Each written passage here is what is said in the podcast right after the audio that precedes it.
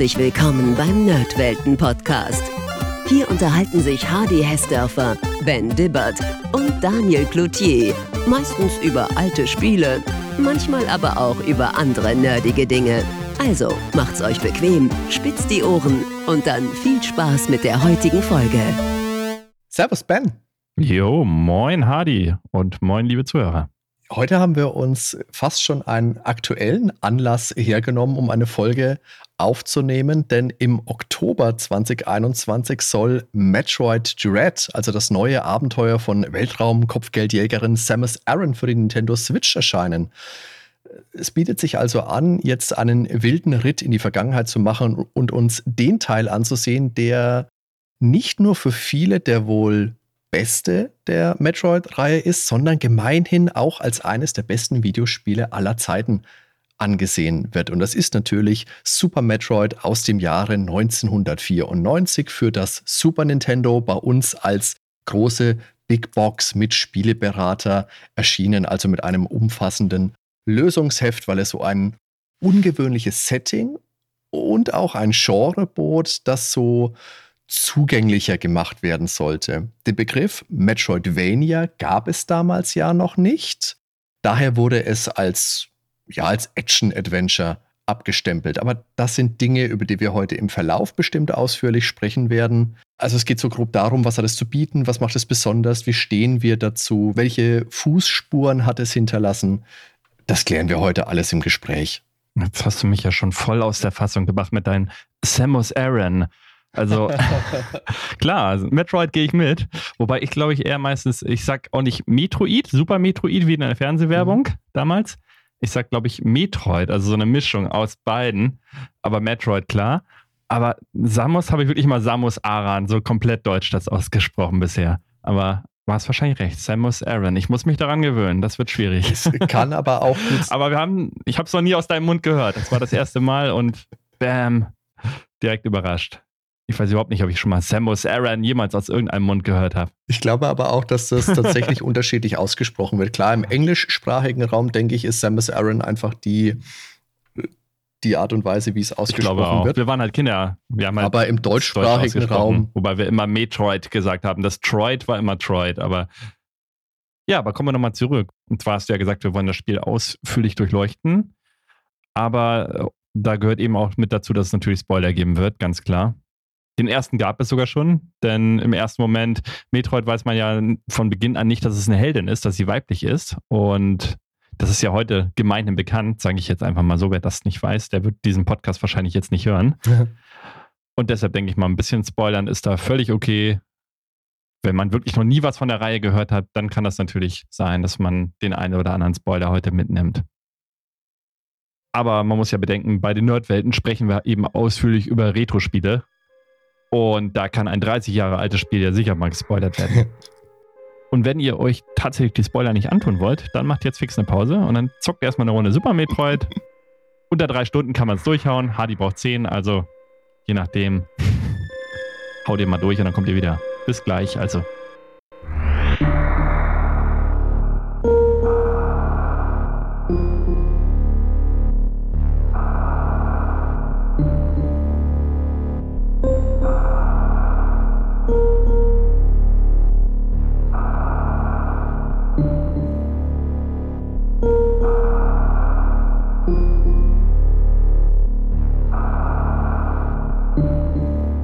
Also, seid ihr wieder da? Okay, dann geht's los jetzt. Adi, du bist dran. Alles klar. Also, Super Metroid, ein wichtiges, ein prägendes Spiel, eines der wichtigsten aller Zeiten und das in meinem Freundeskreis damals aber so absolut gar keine Rolle gespielt hat. Und deswegen habe ich das erst ganz viele Jahre später kennengelernt und auch überhaupt erst gespielt und dann auch nur angespielt. Dazu kann ich nur sagen, Augen auf beim Freundeskreis aussuchen, ne? Naja, man muss halt auch sagen, es kam halt auch 1994. Ich will jetzt nicht sagen, dass bei uns das Super Nintendo da schon am Abklingen war, weil für PlayStation war es noch zu früh. Ich kann es dir gar nicht mehr so genau sagen. Das war die absolute Hochphase. Das war die Hochphase. Hm. Ja, tatsächlich ähm, wurde ich aber auch mehr durch meinen Nachbarn angefixt. Also Metroid 2, klar, war damals schon eines meiner Lieblingsspiele, aber ich habe es auch erst ziemlich spät gespielt. Gebe ich ja zu. Ich, vielleicht 96 oder so. Wie gesagt, mein Problem war einfach, dass keiner einen Metroid-Teil überhaupt hatte. Das hat auf dem NES keiner gespielt, das kannte ich vom Game Boy nicht, das hat auf dem Super Nintendo keiner. Und der damalige Test in der Videogames, die wir zu dieser Zeit ja regelmäßig gelesen haben, der war einfach nicht überzeugend genug, um wir haben dafür unser, unser sauer erarbeitetes Taschengeld locker zu machen. Metroid 2 hat in der Videogames schon nur in Anführungszeichen 72 Prozent bekommen und der Importtest von Super Metroid 80 Prozent. Darüber sprechen wir dann noch ausführlich, aber das war einfach für uns damals ein sehr wichtiges Kaufargument. Wenn die Tests halt nicht entsprechend hoch waren und die Spiele waren ja damals schon, was hat sowas gekostet? 100 Mark, 120 Mark? Das war jetzt nicht unbedingt was, was man sich gewünscht hat, wenn man oder also zu Weihnachten Geburtstag gewünscht hat oder gar selber gekauft, wenn man sich dafür eben ein Spiel kaufen besorgen konnte, das halt keine Ahnung 90 Prozent bekommen hat. Also ich habe außer Other M jeden Teil zumindest mal angespielt, die wenigsten allerdings ernsthaft und auch bis jetzt nur Metroid Prime Corruption durchgespielt. Warum erzähle ich dann später alles? Bei dir steht jetzt aber Metroid ja höher im Kurs, Ben. Das sehe ich richtig, oder? Ja, definitiv, das weißt du doch. Und ja, jetzt wissen es die Hörer auch. Ich bin absoluter Metroid-Fan. Selbst ASM konnte ich einiges abgewinnen. Äh, was mich da zumindest gestört hat, war der quasi nicht vorhandene Soundtrack. Also das war wirklich nur so Ambient Sounds, hatte so gut wie überhaupt keine Musik und Super Metroid und wie auch alle anderen Metroid-Teile hatten zumindest immer einen geilen Soundtrack. Ab Teil 1 angefangen. Also da hat die Serie nie enttäuscht, ASM leider schon sonst wäre es tatsächlich wahrscheinlich noch für mich ein ziemlich gutes Metroid gewesen. Äh, Metroid Prime Corruption war jetzt der dritte, genau, ne? ja. ja. Ja, da fand ich es ein bisschen schade, dass es keine zusammenhängende Welt mehr gab. Für mich der schwächste von allen drei Prime-Teilen tatsächlich. Aber mal gucken. Bald kommt der Teil 4. Also erstmal kommt natürlich jetzt Metroid Dread. Aber Teil 4 ist ja nicht gecancelt. Ich dachte erst, oh, Metroid Dread, das ist das jetzt das neue Metroid Prime oder so. Aber das sind ja zwei unterschiedliche Spiele tatsächlich. Mhm. Und ja, ich sag mal, als Metroid-Fans können wir uns richtig freuen. Aber der Fokus liegt natürlich heute auf Super Metroid, aber trotzdem äh, ja, werden wir die anderen Teile sicher immer mal wieder irgendwo ins Gespräch holen, wenn es sich anbietet. Ja, Metroid kam ja 1986 für das Famicom Disk System und 1987 dann für das NES. Und es gab sogar eine Arcade-Version, kurioserweise. Habe ich bis zu den Recherchen jetzt hierfür noch nie von gehört finde ich auch krass. Gerade so ein Spiel halt wie Metroid, dass man das, mhm. normalerweise kann man das ja nicht am Stück durchspielen und da machten die wenigsten. Ne? Deshalb ist ja das Passwortsystem drin im ersten Teil. Naja, und jedenfalls kam dann auf dem nächsten Gerät, nämlich auf dem Game Boy, der zweite Teil 1991, 92, Metroid 2 Return of Samus. Und es gibt ein inoffizielles Remake, im Internet, aber es gab auch ein offizielles, das hat Nintendo 2017 rausgebracht auf dem 3DS, was übrigens auch ziemlich cool ist. Das heißt dann Samus Returns statt Return of Samus haben sie quasi einfach vertauscht. Und das war übrigens mein erstes Gameboy-Spiel, äh, mein erstes Metroid-Spiel auf dem Gameboy, eben Metroid 2. Das war mein Berührungspunkt mit der Reihe. Später hat mein Nachbar dann den ersten Teil mal auf dem NES bekommen und den fanden wir, glaube ich, beide nicht ja, so toll. Ja. Klar, das Grundfeeling war da, aber das war halt einfach mega schwer und ich habe es auch später erst mit Internet, mit Karte dann durchspielen können, den ersten Teil. Den zweiten tatsächlich, da fühle ich mich wohl, da fühle ich mich zu Hause. Das ist wie meine Westentasche, kenne ich den. Ne? Den kann ich einfach ohne Komplettlösung durchhauen und äh, ja fand ich mega damals. Also schönes Gruselfeeling, weil ich es als Kind gespielt habe. Das war für ein Gameboy wirklich ein einmaliges Feeling. Und Super Metroid eben 94 auf dem Super Nintendo dann. Also wieder eine neue Konsole mhm. sozusagen von der stationären Konsole zum Handheld, zurück zur stationären Konsole. Ja, das war einfach der Burner. Also ich kann auch diese Tests überhaupt nicht nachvollziehen, die du eben rausgehauen hast. Bei uns allein durch die Fernsehwerbung waren wir sowas von angefixt schon. Die war so cool. 24 Max, die unter die Haut gehen, kein Spiel für eine Dame, irgendwie so auf, auf cool gemacht, so. Nee, kein, keine Welt für eine Dame, so auch auf den Charakter bezogen, ne? Weil Samus ja sich isoliert in dieser Alien-Welt durchkämpfen muss, ja, so ein bisschen auf cool gemacht. Ich habe das Spiel geliebt. Und die Tests, die ich gelesen habe, die waren, glaube ich, auch nicht so schlecht. Das ging dann übrigens weiter mit Metroid Fusion 2002 auf dem Game Boy Advance. Und dann kam ja danach die Metroid Prime-Reihe die dann auf dem GameCube weiterging. N64 wurde komplett ausgelassen. Da hat man sich ja gewünscht, dass da irgendwas kommen würde. aber ja, kam nicht. Und jetzt geht's weiter mit Dread, ne? Für die Switch. Ja, und das ist wirklich auch spannend, was du jetzt gesagt hast, dass da jeder Teil mehr oder minder abwechselnd auf einer stationären Konsole und auf einem Handheld erschienen ist. Normalerweise war es ja eher so, dass die Handhelds Spin-offs bekommen haben. Aber so wirklich vollwertige, zu einer Reihe zugehörige Titel, hm. das, das war schon cool.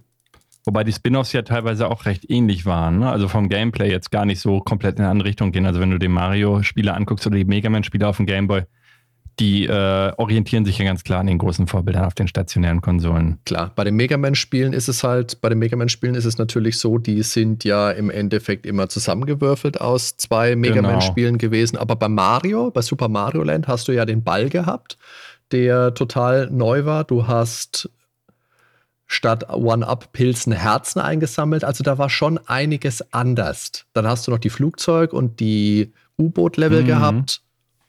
Also Super Mario Land Man hat sich hat so ein bisschen schon, ausprobiert. Hat sich abgehoben, ja, ja. Genau, aber ist jetzt nicht vergleichbar irgendwie mit Wario Land oder sowas, ja. halt komplett für mich gar nichts mehr mit der Reihe zu tun hat. Ja, aber das hatten wir in einer anderen Podcast-Folge schon. Stimmt, ja. Bei der Mario Land-Folge, da haben wir auch Bezug drauf genommen auf Wario Land. Ja, und was halt eben noch neu war, war natürlich mit der Metroid Prime-Reihe und ASM der Sprung in 3D, wobei ASM so einen speziellen Look hatte. Ne? Ähm, also es hat nicht aus der Ego-Perspektive gespielt, sondern du konntest dann teilweise wechseln. Ähm, und in der Ego-Perspektive konntest du dich quasi nicht bewegen. Und sonst hast du, ja, ähnlich wie bei Resident Evil den Charakter gelenkt. Also in statischen Bildschirmen konntest du dich dann frei bewegen. Ja. Alle Teile haben eben gemeinsam, das ist ähnlich wie bei der Zelda-Reihe eben auch, dass es immer derselbe dass es immer derselbe Protagonist ist oder die Protagonistin in diesem Fall, nämlich Samus Aran, was man ja, ja, wenn man noch nie Metroid gespielt hat, weiß man das eben nicht. Guck mal, ich sag auch Samus Aran jetzt. Samus Aran, meine ich natürlich. genau, dass es eine Frau ist. Wenn man einen Teil mal durchgespielt hat, dann weiß man es wahrscheinlich, äh, je nachdem aus dem Abspann, ob man das dann gesehen hat, ob sie den Helm abnimmt oder was auch immer. Da gibt es ja äh, verschiedene Abspiele, da kommen wir später nochmal drauf ja, man erkundet eben fremde Planeten oder Frau erkundet fremde Planeten in diesem Fall. Verlassene Raumschiffe, sammelt Ausrüstungsgegenstände ein, die zu neuen Gebieten, ja, die eben den Zugang zu neuen Gebieten gewähren und kämpft gegen allerhand, ja, eklige, schleimige Bossgegner und ganz klar irgendwie alles inspiriert von der Alien-Reihe. Aber vom Gameplay her ist es für mich immer das, was Zelda aus der ISO-Perspektive ist, ist Metroid quasi in der 2D-Seitenansicht. Also sehr viele Parallelen zur Zelda-Reihe. Sogar teilweise die Oberwelt, sag ich mal, wenn es natürlich längst nicht so erschöpfend wie im, ja, wie so in so einem Action-RPG oder Action-Rollenspiel, äh, Action-Adventure wie bei Zelda. Du hast quasi keine Stadt, in der du dich mit Leuten unterhalten kannst und so. Es ist halt sehr isoliert. Ne? Du bist immer ein Einzelkämpfer. Das ist vielleicht noch ein Unterschied, wo du bei Zelda halt immer mit anderen Figuren auch, auch interagierst. Das fällt hier weg ja, ansonsten eine Frau als Hauptfigur ist heute ziemlich verbreitet. Damals eher selten. Man hatte Mrs. Pac-Man, gut, da hat man bei Sprite einfach eine Schleife ins ja. Haar gemacht. Äh, Gianna Sisters als ja, Gegenversion zu den äh, Mario Brothers. Kommen dann die Gianna Sisters, ne? Ja, und mehr fällt einem auf Anhieb auch nicht ein, außer natürlich halt mit Tomb Raider, ne? Ja, aber das kam man wesentlich später. Lara Croft. Aber das kam dann ja später 96, glaube genau. ich, ging die Reihe los, ja wie eben schon gesagt, bei Metroid 1 hat man das nicht zwangsläufig erfahren, dass es eine Frau ist, nur wenn man das Spiel äh, relativ zügig durchgespielt hat. Und zwar unter fünf Stunden. Ich weiß nicht, beim Gameboy, da nimmt sie, glaube ich, auch relativ großzügig schon den Helm ab, zumindest. Mhm. Wo man dann sieht, dass sie eine Frau ist. Das schaffen wahrscheinlich die meisten. Aber ich bin mir nicht sicher. Ich habe das Spiel zu oft gespielt, dass ich sagen könnte, dass man es auf Anhieb schaffen würde. Da, da bin ich mir unsicher. Das ist aber auf jeden Fall ein Element, das ich gerne für mich selbst miterlebt hätte. Aber zum einen habe ich schon vor meinem ersten eigenen Kontakt mit einem Metroid-Spiel gewusst, dass Samus eine Frau ist. Und zum anderen habe ich Metroid 1 auch niemals durchgespielt. Also ich kenne das wirklich auch nur von irgendwelchen Bildern aus Zeitschriften oder aus Texten und beziehungsweise wenn du Super Metroid mal gesehen hast, da wird dir ja bei jeder Sterbeanimation gezeigt, dass äh, Samus eine Frau ist, wenn der Anzug abplatzt. Aber gut, lass uns mal vielleicht vorne bei der Entwicklung anfangen. Super Metroid ist ein Spiel von Nintendo RD One, beziehungsweise genauer eigentlich von Intelligence Software. Das ist ein Second-Party-Entwickler von Nintendo und die haben ganz viele Spiele gemacht. Die haben Duck Hunt gemacht, die Metroid-Reihe, äh, Nintendo Wars, Kid Icarus und, und ganz viele andere waren aber eben auch unter RD One, unter Gunpei Yokoi eingeteilt. Das ist der Gameboy-Erfinder, das ist der Miyamoto-Mentor, über den haben wir hier im Podcast auch schon oft und viel gesprochen. Andere bekannte, berühmte Projekte von RD One waren natürlich der Donkey Kong-Automat, massenhaft an verschiedenen Game Watch-Spielen, der Gameboy natürlich, der Virtual Boy, Excite Bike, Kid Icarus, Tetris, Super Mario Land und, und, und. Ja, und dann eben Super Metroid von Intelligent Systems, was von einem relativ kleinen Team gemacht wurde. Das bestand nur so aus 15 Leuten. Der Director war Yoshio Sakamoto. Der arbeitete unter anderem auch an Balloon Fight und Wrecking Crew, an Kid Icarus. Der hat auch die Geschichte entworfen.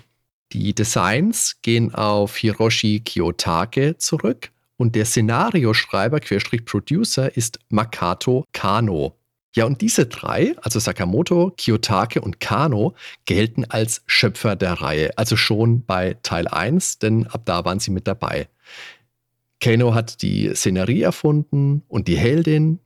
Kiyotake gestaltete nach diesen Vorgaben die Designs und Sakamoto schrieb die Geschichte und fungierte als Director was ich mal gehört habe, ich kann es, ich müsste es nochmal schauen, ob es wirklich richtig ist, aber ich habe mal gehört, dass Super, äh, das, nicht Super Metroid, das Metroid und Kid Icarus ursprünglich mal ein Spiel war. Und da hat man sich da entschieden, sozusagen zwei Spiele draus zu machen, was für mich auch Sinn machen würde, weil die Spiele sind vom Aufbau, von der Engine her, sehen die halt wirklich fast gleich aus. Wenn du Kid Icarus vergleichst mit Metroid 1, das habe ich mal gehört, dass es mal ein Spiel war und das äh, macht ja auch Sinn, wenn das derselbe Erfinder war. Und dass man sich dann irgendwie dran eben daraus dann diese beiden Spiele gemacht hat. Also so ähnlich wie bei Secret of Mana und Chrono Trigger, meinst du? Maru Island? Ja, so okay, ähnlich, okay. genau. Habe ich jetzt noch nicht. Wie gesagt, ich habe jetzt keine Quellen, die das belegen. Müsste ich tatsächlich nochmal googeln, ob es da offizielle Quellen gibt, aber das Gerücht habe ich schon öfter mal gehört. Kann ich jetzt nicht bestätigen, aber ich finde es schön, dass du immer mal solche Wüsten, Wollte ich noch mal solche Wüstengerüchte einfach mal mit reinschmeißt. Das macht es ja auch irgendwo mit aus. Wird aber Sinn machen, wie gesagt. Die Entwicklung an Super Metroid haben so im Herbst 1991 begonnen.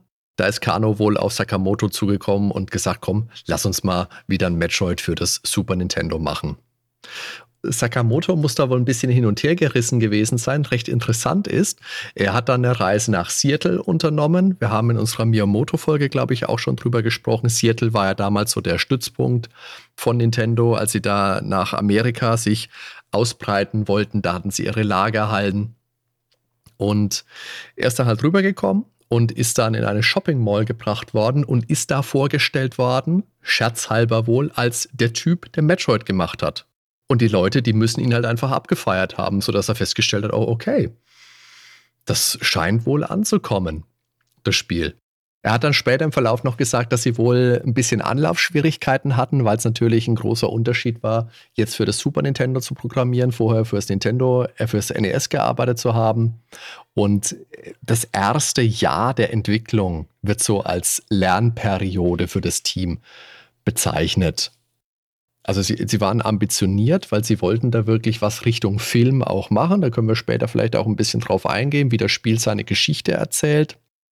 Und Sakamoto hat da wirklich ganz, ganz wilde Sachen gemacht. Er hat sich ein VHS-Video zusammengeschnitten und hat, wollte da so das Feeling rüberbringen, dass er dann mit diesem ikonischen Titelbildschirm geschafft hat. Da sprechen wir dann auch noch drüber. Also da ist wirklich Arbeit reingeflossen, da ist Zeit reingeflossen. Ja, und Grupa Yokoi war wohl auch nicht so glücklich darüber übrigens, dass das Projekt sich so verzögerte. Und es stand sogar wohl mal auf der Kippe, also konnte letztendlich dann aber doch noch umgesetzt werden. Gott sei Dank, muss man sagen. Und er soll auch ein großer Fan des fertigen Spiels gewesen sein. Da haben wir eins gemeinsam, der Yokoi und ich. Eine Besonderheit übrigens noch, da kommen wir jetzt nochmal auf Metroid 1 zurück und das erste Zelda. Die feierten beide ihre Premiere auf dem Famicom Disk System das war ja eine Peripherie für das Famicom, die Spiele von Diskette abspielte und auf dem man dann speichern konnte. Das war natürlich super. Genau, ja. Das heißt, da konnte man tatsächlich auch bei Metroid einspeichern dann, ne? Genau, ja, richtig. Weil das ist ja der Segen, weil das Passwortsystem Wer sich das ausgedacht hat, der gehört in die Hölle der Kopf nach unten Sünder oder so, wie es bei Big Trouble in Little China heißt. Also, das ist, nee. Das Schlimmste an Metroid 1 ist das Passwortsystem. Darüber sprechen wir bestimmt auch nochmal ausführlich und ist auf jeden Fall sehr spannend. Ja, wie vorhin auch schon mal angesprochen, übrigens, Zelda und Metroid sind zwar zwei völlig unterschiedliche Genres, zumindest von der Thematik, äh, wenn man das eine mal nimmt. Das eine ist Future und das andere ist ja mehr so eine Fantasy-Welt. Aber die haben eben wichtige Gemeinsamkeiten. Das ist einmal diese Spielwelt, die nicht von Anfang an offen zugänglich ist, aber eben ja im Prinzip frei ist und nur durch Begrenzungen eben, die nur durch spezielle Barrieren begrenzt ist, die dann eben durch Items, die man im Spiel jeweils erhält, durchbrochen werden können, diese Barrieren. Das haben beide Spiele auf jeden Fall gemeinsam und haben auch zahllose Nachahmer gefunden. Ich finde ja. bei Zelda tatsächlich ein bisschen weniger. Da hätte ich mir mehr gewünscht. Gerade in dieser ISO-Perspektive gibt es extrem wenig. Äh, das meiste sind dann doch wieder die klassischen Rollenspiele mit rundenbasierenden Kämpfen und so. Aber so ein Zelda 3 Dungeon, also ein Spiel, was annähernd solche Dungeons auf der Qualität hat wie Zelda 3 oder so, hm, fällt mir jetzt spontan so gut wie gar keins ein. Aber eben dieses Metroid, gerade Super Metroid, hat eben ja zahllose Metroidvanias geschaffen. Da kommen wir aber bestimmt auch nochmal drauf, was es dann eingeführt hat. Ein Beispiel wäre jetzt zum Beispiel diese klassische Minimap, die man oben rechts hat oder eben über ein extra Menü aufrufen kann. Also mir fallen spontan zwei Spiele ein, die sich natürlich sehr stark am allerersten Legend of Zelda bedienen. Das eine ist Neotopia, hat ja auch zwei Teile hervorgebracht für PC Engine, also TurboGrafx und natürlich Golden Axe Warrior für das Master System. Mhm. Aber ansonsten haben die beiden Spiele tatsächlich relativ viel gemeinsam. Allerdings The Legend of Zelda ist halt diese klassische Fantasy-Welt. Du hast Seen, du hast Wälder, du hast Höhlen. Das wirkt etwas vertrauter. Also das ist was, was man auch sehen, finden könnte, wenn man bei sich zu Hause mal einfach vor die Tür geht. Und bis Link's Awakening hatten die ja alle so eine Draufsicht, so einen Blick von oben. Ab dem N64, ab Ocarina of Time ging es ja dann in die 3D-Welt. Und beim Metroid war das Ganze eine fremde, eine feindliche, eine unheimliche Welt in einer Side-Ansicht. Da war viel Science Fiction natürlich mit dabei, im Gegensatz zur Fantasy. Das war alles von Ridley Scotts Film Alien aus dem Jahre 1979 beeinflusst. Interessant ist, dass Aliens, also der Nachfolgefilm, ebenso wie Metroid 1 1986 in Japan erschienen ist. Ja, und beide Spiele, also Metroid 1 wie Zelda 1, kamen zu einer Zeit, als die Konsolenspiele eigentlich noch sehr viel geradliniger, fast schon arcadic waren. Im Gegensatz zu Miyamoto war Sakamotos Ansatz, dass er immer wieder mit Ideen kommen wollte, die, die sich sehr von dem unterscheiden, was Shigeru Miyamoto so vorhatte. Das war so ein bisschen sein, sein Ansatz. Und ich finde, das passt perfekt zu diesen beiden irgendwie ähnlichen, aber dann doch wieder grundverschiedenen Spielen.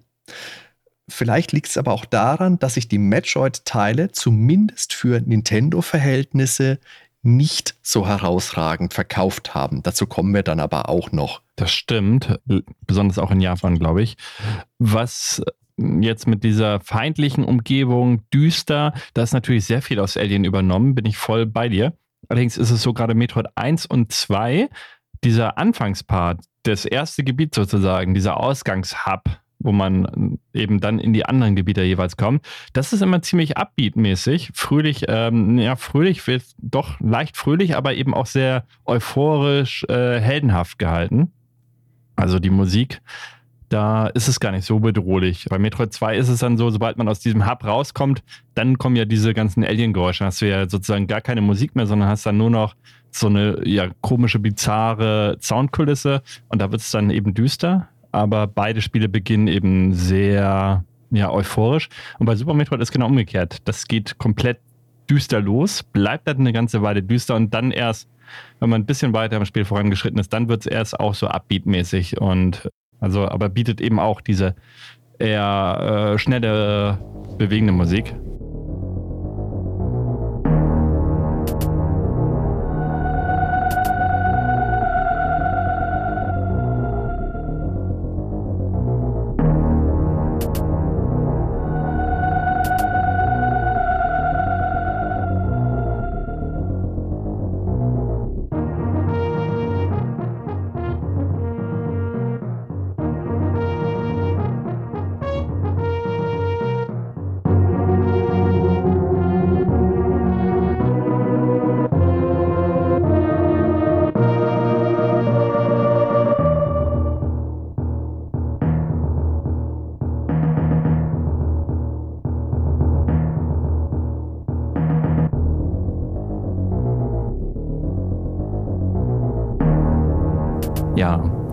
Haben wir natürlich die Einflüsse von dem Alien-Film, ähm, wie schon gesagt jetzt eben kurz.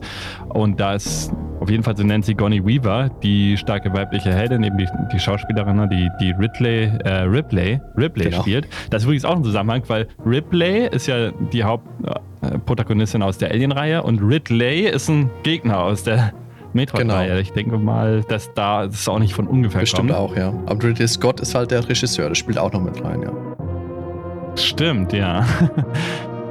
Und zu Beginn des Films äh, sieht man eben ja Ripley eben in Unterwäsche aus der Kälterkammer steigen und auch Samus Aran wird in ähnlicher Montur eben gezeigt in den klassischen Metroid-Spielen. Das würde man heute vielleicht sogar schon als sexistisch ja, sehen. Bestimmt, ja. Ich weiß gar nicht, ob man das heute so, ja, könnte schwierig werden. Aber sie hat sich ja, also da muss ich jetzt kurz einhaken, sie hat sich ja auch im Laufe der Zeit mehr bekleidet. Also du siehst sie immer noch in so einem Bodysuit, ja. aber sie hat mehr an als im ersten Teil hat sie ja nur einfach ein Bikini an.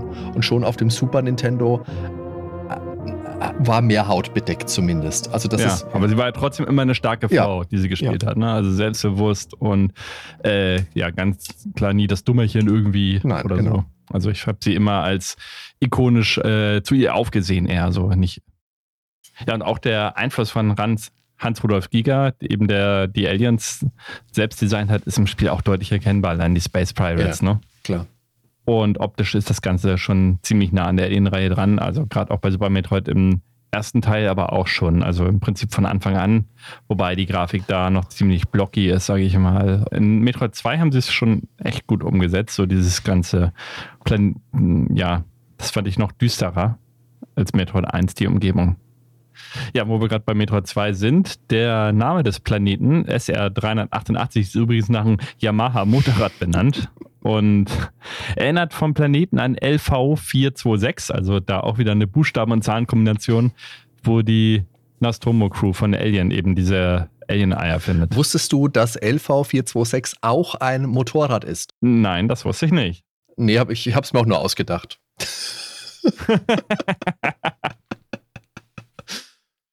Jetzt haben wir vorhin schon mal die Verkäufe von der Metroid-Reihe angesprochen. Lass uns da mal kurz einen Blick drüber werfen. Gerne. Metroid 1 für das NES hat sich 2,73 Millionen Mal verkauft. Das ist damit Platz 18 der meistverkauften NES-Spiele. Eins ist, wenig überraschend, Super Mario Bros. Das wurde über 40 Millionen Mal abgesetzt, natürlich auch in Bundles verkauft. Das muss man da auch mal mit dazu sagen. Legend of Zelda 6,51 Millionen Mal. Dann Metroid 2 für den Game Boy 1,76 Millionen. Das wäre Platz 32 bei den Game Boy-Spielen. Super Metroid für das Super Nintendo landet auf Platz 33 mit 1,42 Millionen Einheiten. Wir sehen, dass es geht immer weiter zurück. Metroid Fusion für den Game Boy Advance hat sich wieder etwas besser verkauft, 1,6 Millionen Mal, landet auf Platz 23. Das ist per se alles nicht schlecht, ne? aber eben nicht auf Augenhöhe mit den Marios und mit den Zeldas, also mit dem, was Nintendo eben sonst einfach so gewohnt war. Es war halt einfach aber auch sehr anders was sonst so alles von Nintendo kam. Spitzenreiter übrigens der Verkäufe ist Metroid Prime, der erste Teil für den GameCube mit 2,84 Millionen. Spannenderweise ist das auf Platz 6 der meistverkauften GameCube-Spiele, also auffällig höher.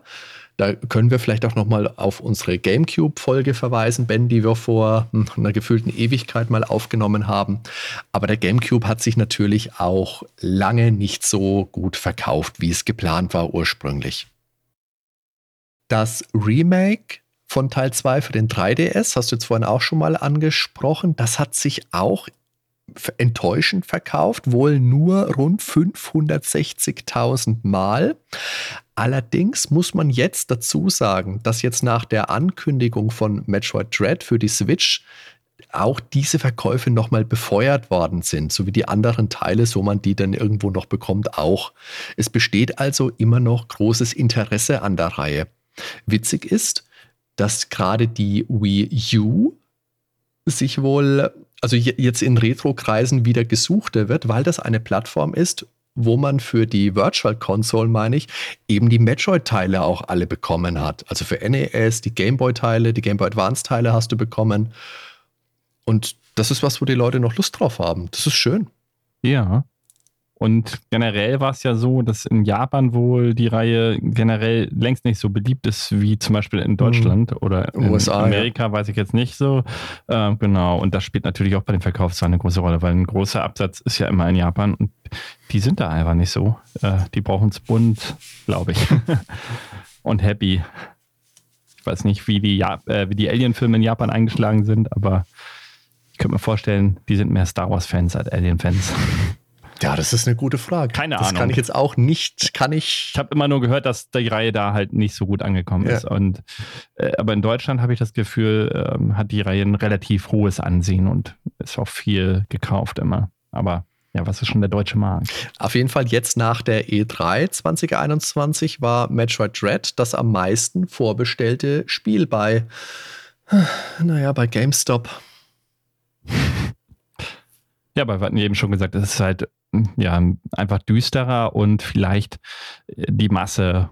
Ähm, das geht vielleicht an der Masse vorbei. Ja. Ich weiß jetzt nicht, ob es wirklich nur in Japan ist oder ob es eben auch äh, in anderen Teilen nicht so beliebt ist. Ich habe das Gefühl, äh, hauptsächlich in Japan eben, dass die, die äh, damit dann nicht so viel anfangen können. Das eben schon sehr viel ausmacht. Es ist eben sehr viel düsterer und unheimlicher als zum Beispiel Mario und Zelda. Und trotzdem ist Samus ein wichtiger Charakter und ist ja jetzt auch in den Smash Bros. Spielen eben mit dabei, ab Teil ja. 1. Ja, stimmt. Da gab es übrigens doch einen Auftritt, hatte ich vorhin noch gar nicht erwähnt. Ich habe ja gesagt, auf dem N64 gab es kein Metroid, aber es gab immerhin einen Auftritt von Samus. Und zwar in dem ersten Smash Bros. Teil. Ja, das stimmt. Und jetzt haben wir ja auch den Begriff Metroidvania schon fallen lassen, allerdings ohne die Begrifflichkeit jetzt näher zu erläutern. Lass uns das doch jetzt vielleicht einfach mal nachholen. Ben, was verstehst du denn unter Metroidvania? Ja, erstmal müssen wir sagen, woher kommt das Vania? Das Vania kommt ja von Castlevania. Und das, dieser Anteil in den Namen geht eben auf Symphony of the Night zurück, dem PlayStation 1 Klassiker aber auch schon Castlevania 2. Simon's Quest hat da ein paar Anleihen zumindest, ähm, was das Maß an Freiheit angeht. Unbedingt, ja. Ist ja ähnlich wie bei Zelda 2. Das, ich finde, die beiden Spiele ähneln sich ein bisschen, mhm. äh, weil sie definitiv anders sind als der jeweils erste Teil. Und das ist ja 1987 in Japan und 1990 dann in Europa erschienen. Aber eben gerade Symphony of the Night hat schon ziemlich dreist eigentlich ähm, Super Metroid das ganze System eins zu eins übernommen, hat es mit Castlevania zusammengewürfelt und das klappt einfach perfekt. Und hat dann aber noch Erfahrungspunkte mit reingenommen, die man so im Metroid-Spielen halt nicht hatte. Es gab halt, so wie bei Zelda, sozusagen die Herzcontainer. Du hast dich halt nur über Items aufpowern können dauerhaft. Und das äh, haben sie hier noch anders gemacht. Das heißt, jeder erledigte Gegner in Symphony of the Night gibt auch Erfahrungspunkte. Mhm. Und da lohnt sich das dann auch schon viel mehr, die Gegner umzuholzen und nicht einfach auszuweichen oder ähnliches. Da nimmt man jeden Gegner gerne mit. Das äh, ist für mich auch mal ein zusätzlicher Motivationsschub auf jeden Fall noch. Ja, und deshalb kann man sagen, dass eben Super Metroid definitiv als Musterbeispiel geht, äh, gilt, sozusagen als Blaupause. 1985 gab es allerdings schon einen Vertreter, der ja ganz grob in eine ähnliche Richtung geht. Das ist Gamebreaker für den Sharp X1. Ansonsten haben wir eben diese 2D-Seitenansicht, die eben in den Metroidvanias äh, immer wieder genommen wird. Ob das jetzt eine reine 2D-Engine ist oder eine 2,5D-Engine, also die mit 3D-Objekten arbeitet, aber halt die Bewegung im Raum nicht ermöglicht. Das heißt, du kannst dich trotzdem nur 2D bewegen. Das spielt dabei keine Rolle. Das äh, Gameplay ist im Prinzip immer dasselbe. Du hast eine offene Welt. Ähm, die ist nicht linear teilweise linearer, ähm, teilweise nicht. Das kommt ganz auf das Spiel drauf an. Und der Zugang zu neuen Bereichen, hatten wir vorhin schon mal kurz angerissen, ist eben nur mit Upgrades möglich. Zum Beispiel Klassiker ist immer wieder Doppelsprung oder dass man irgendwelche Wände zerstören kann, sei es jetzt mit speziellen Waffen. Äh, eine Eiskanone ist auch ein Klassiker, beziehungsweise bei Castlevania ist dann die Eispeitsche, also bei Super Metroid kann man zum Beispiel Gegner einfrieren und kann die dann als Sprungbretter ja, benutzen, ja. was eigentlich auch total unlogisch ist, weil die bleiben, wenn die vereist sind, fallen die nicht auf den Boden, sondern werden von der Schwerkraft auf wundersame Weise in der Luft gehalten. Das ist bei Castlevania halt auch genau dasselbe. Normalerweise würden die natürlich sofort auf den Boden fallen und in tausend kleine Eisscherben zerspringen, aber naja, anscheinend wird da die Schwerkraft gleich mit außer Kraft gesetzt. Umso besser für uns bauen wir uns also unsere Sprungbretter. Hm Ja, oder da ist ein Kleber mit bei, dass das so an den Hintergrund festgeklebt genau, wird. Genau, es fehlt so ja natürlich die, die Einsicht in die Tiefe in so einem Spiel. Es kann ja sein, dass die quasi direkt an der Wand kleben hinten. genau. Ähm, allerdings die Einsicht in die Tiefe, die hat man auf dem Gameboy dann in dem 3DS Remake. Da kann man nämlich dann den 3D-Regler ordentlich hochdrehen und dann kann man in den Raum gucken. An diesem Punkt nochmal erwähnt. Ähm, da wird das dann komisch aussehen. ja, ansonsten das Gefühl der Isolation, was man eben immer wieder hat, wichtig wie ihn auch in der Alien-Reihe. Es ist unheimlich, es ist gruselig. Und seit dem Super Nintendo eben auch richtig fette Busse. Die sind dann teilweise bildschirmfüllend. Das haben die Metroidvanias eigentlich auch dann übernommen. Ja, und man verläuft sich halt öfter mal und grübelt, wie es weitergeht. Oh, ja. Das finde ich immer ein bisschen schade, wenn es dann an dem Punkt ist, wo man dann im Internet schauen muss. Das haben die Castlevania-Teile leider. Die haben dann immer normales Bad Ending und dann brauchst du zwei, drei bestimmte ja, Gegenstände, ja. musst irgendwas anlegen, um weiterzukommen. Und ja, das ist, ich finde es auch ein bisschen nervig. Gut, da guckt man einmal im Internet, ah, okay, ich muss mir von dem und dem Gegner die Fähigkeit holen und ja, und dann kommt man halt immer in den richtigen Endabschnitt erst. Ja, das haben die sich irgendwie so eingebürgert. Aber wir waren ja nicht bei Castlevania, wir waren bei Metroidvania, also bei der Blaupause, wie solche Spiele funktionieren. Ein aktueller Ableger wäre jetzt zum Beispiel The Messenger oder eben auch die Ori-Spiele Ori and the Blind Forest oder Ori and the Will of Wisp. Übrigens meine beiden Lieblingsspiele in diesem Genre, also noch vor Super Metroid, muss ich sagen. Ja, ansonsten muss man halt Abschnitte immer wieder besuchen. Es ist ziemlich viel Backtracking teilweise mit bei in den neueren Spielen versucht man das abzukürzen dadurch, dass man spezielle Warps hat. Die gab es bei Super Metroid noch nicht, außer dass du halt Fahrstühle hattest und konntest dann, äh, ja, wenn du den richtigen Weg kennst, teilweise über den einen Weg halt schneller ja, ans Ziel kommen als über den anderen. Ja. Aber die neuen Teile, die haben meistens so Warp-Räume, wo du dich dann an fünf, sechs Punkte auf der Gesamtkarte halt jeweils hinwarpen kannst. Die Voraussetzung ist, dass du da halt natürlich schon einmal vorher warst ja. ne, und den Raum freigespielt hast, genau. Ansonsten, zum Beispiel speziell auf Super Metroid bezogen, Standardgegner verlieren halt wie auch in den anderen Metroid-Spielen im Prinzip Heil-Items und Munition, wobei es hier wesentlich präziser ist. Das heißt, die Gegner spawnen wirklich die Items, die man auch das braucht. Stimmt, ja. ja zum damaligen Zeitpunkt das Spielprinzip, ja, mir war es bekannt, aber vielen wahrscheinlich noch nicht. Also, wie gesagt, ich war durch Metroid 2 schon damit äh, angefixt, aber man hat sich gedacht, das ist so ein komplexes Spiel und wie auch bei einigen anderen Spielen von Nintendo, gerade im Rollenspielbereich oder eigentlich ausschließlich im Rollenspielbereich, hat man dann sich für diese bekannte Big Box entschieden, wo dann entsprechend ein Spieleberater mit beiliegt. 76 Seiten umfassend der Guide.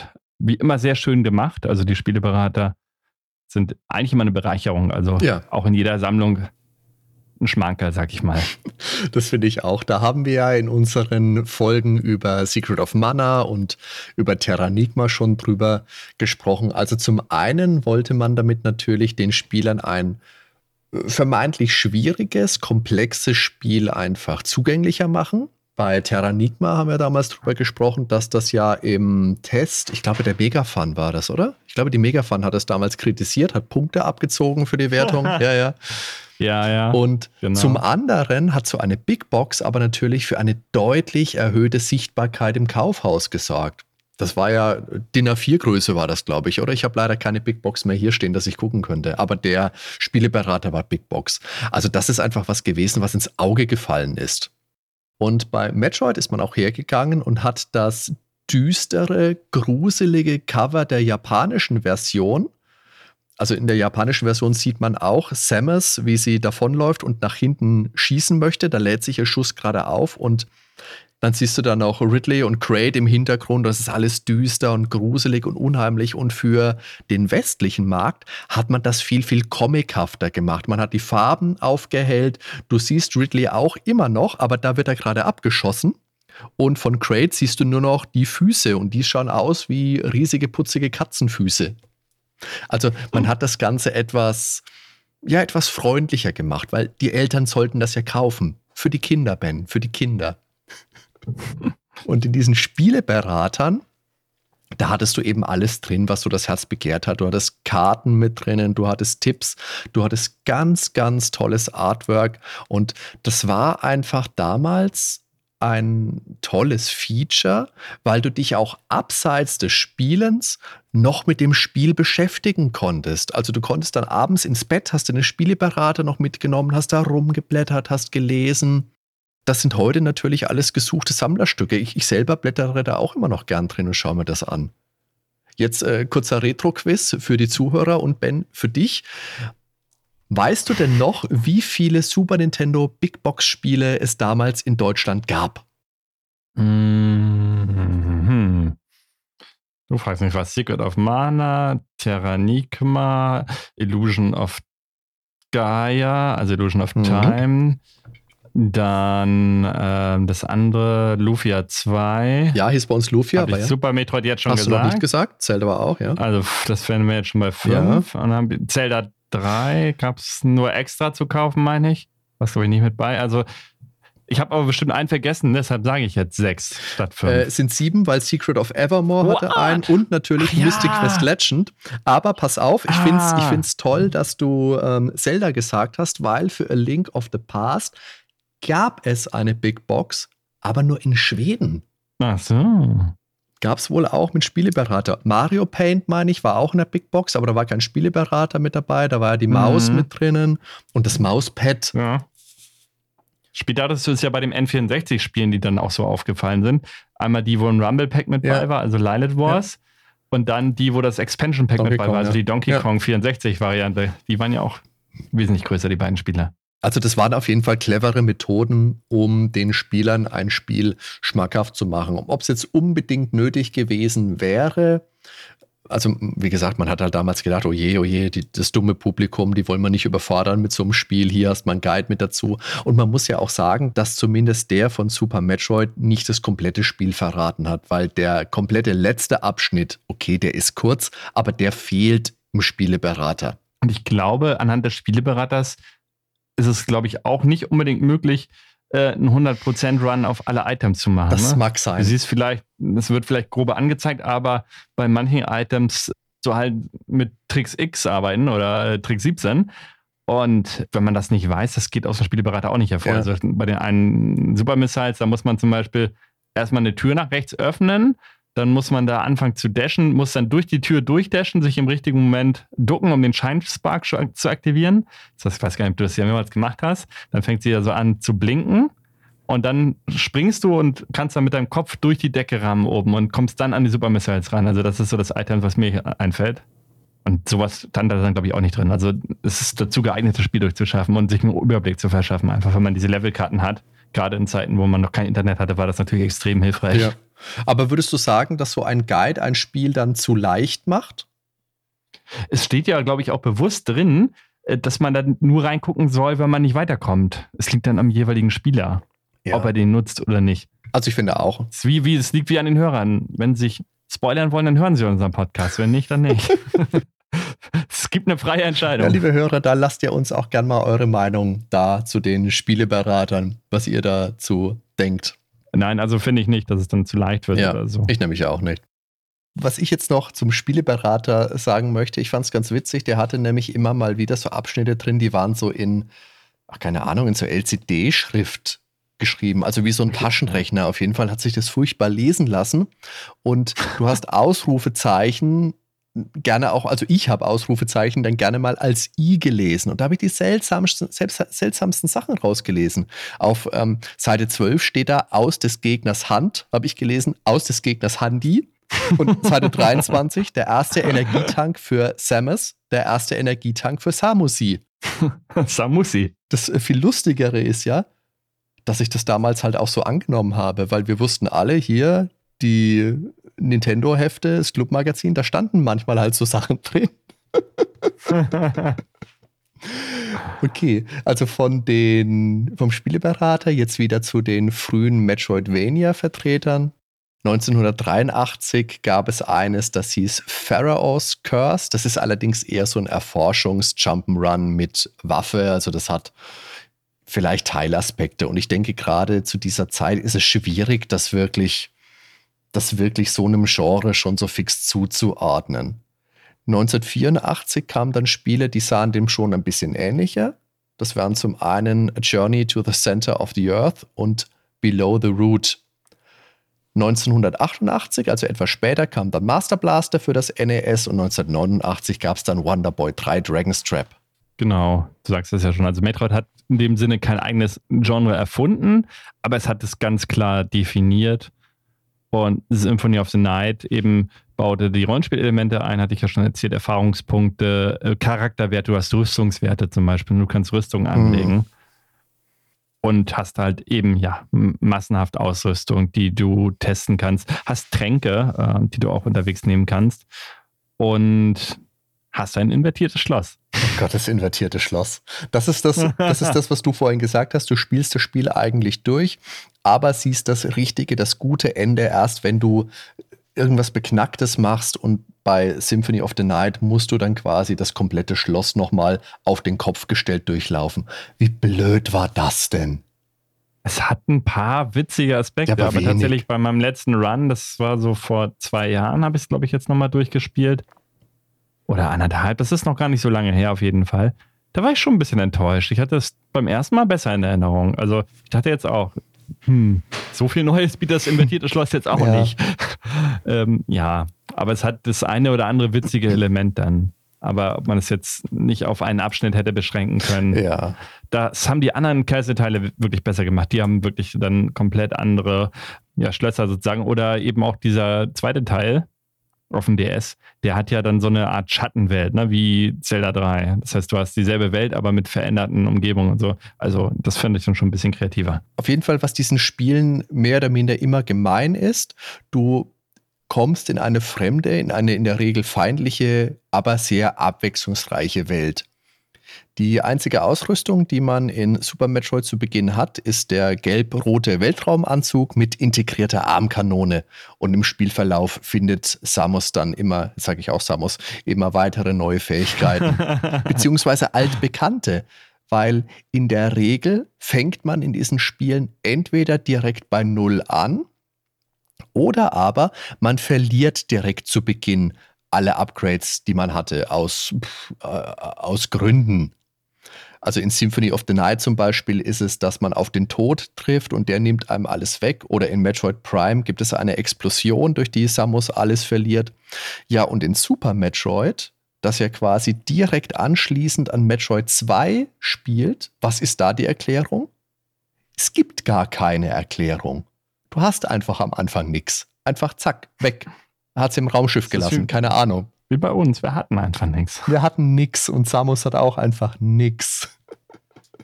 diesen, diesen Morph-Ball musst du am Anfang finden, der Marumari im Japanischen, die ganzen Blaster, alles. Du musst alles finden. Mhm.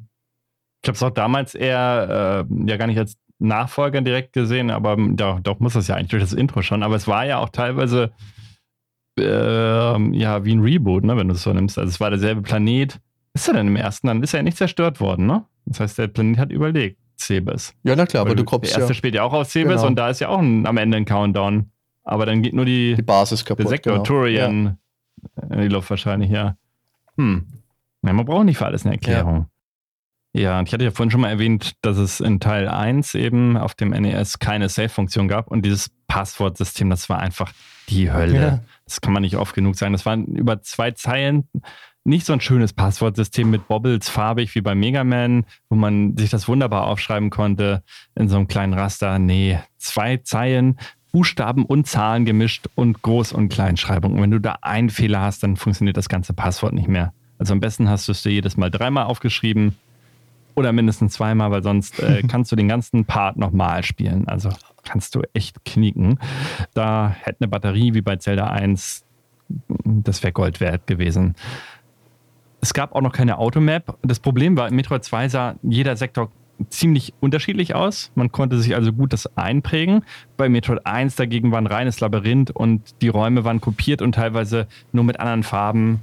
Und wenn du da nicht mitgezeichnet hast, dann warst du im Prinzip aufgeschmissen. Du wusstest überhaupt nicht, wo du bist, kannst dich komplett verlaufen.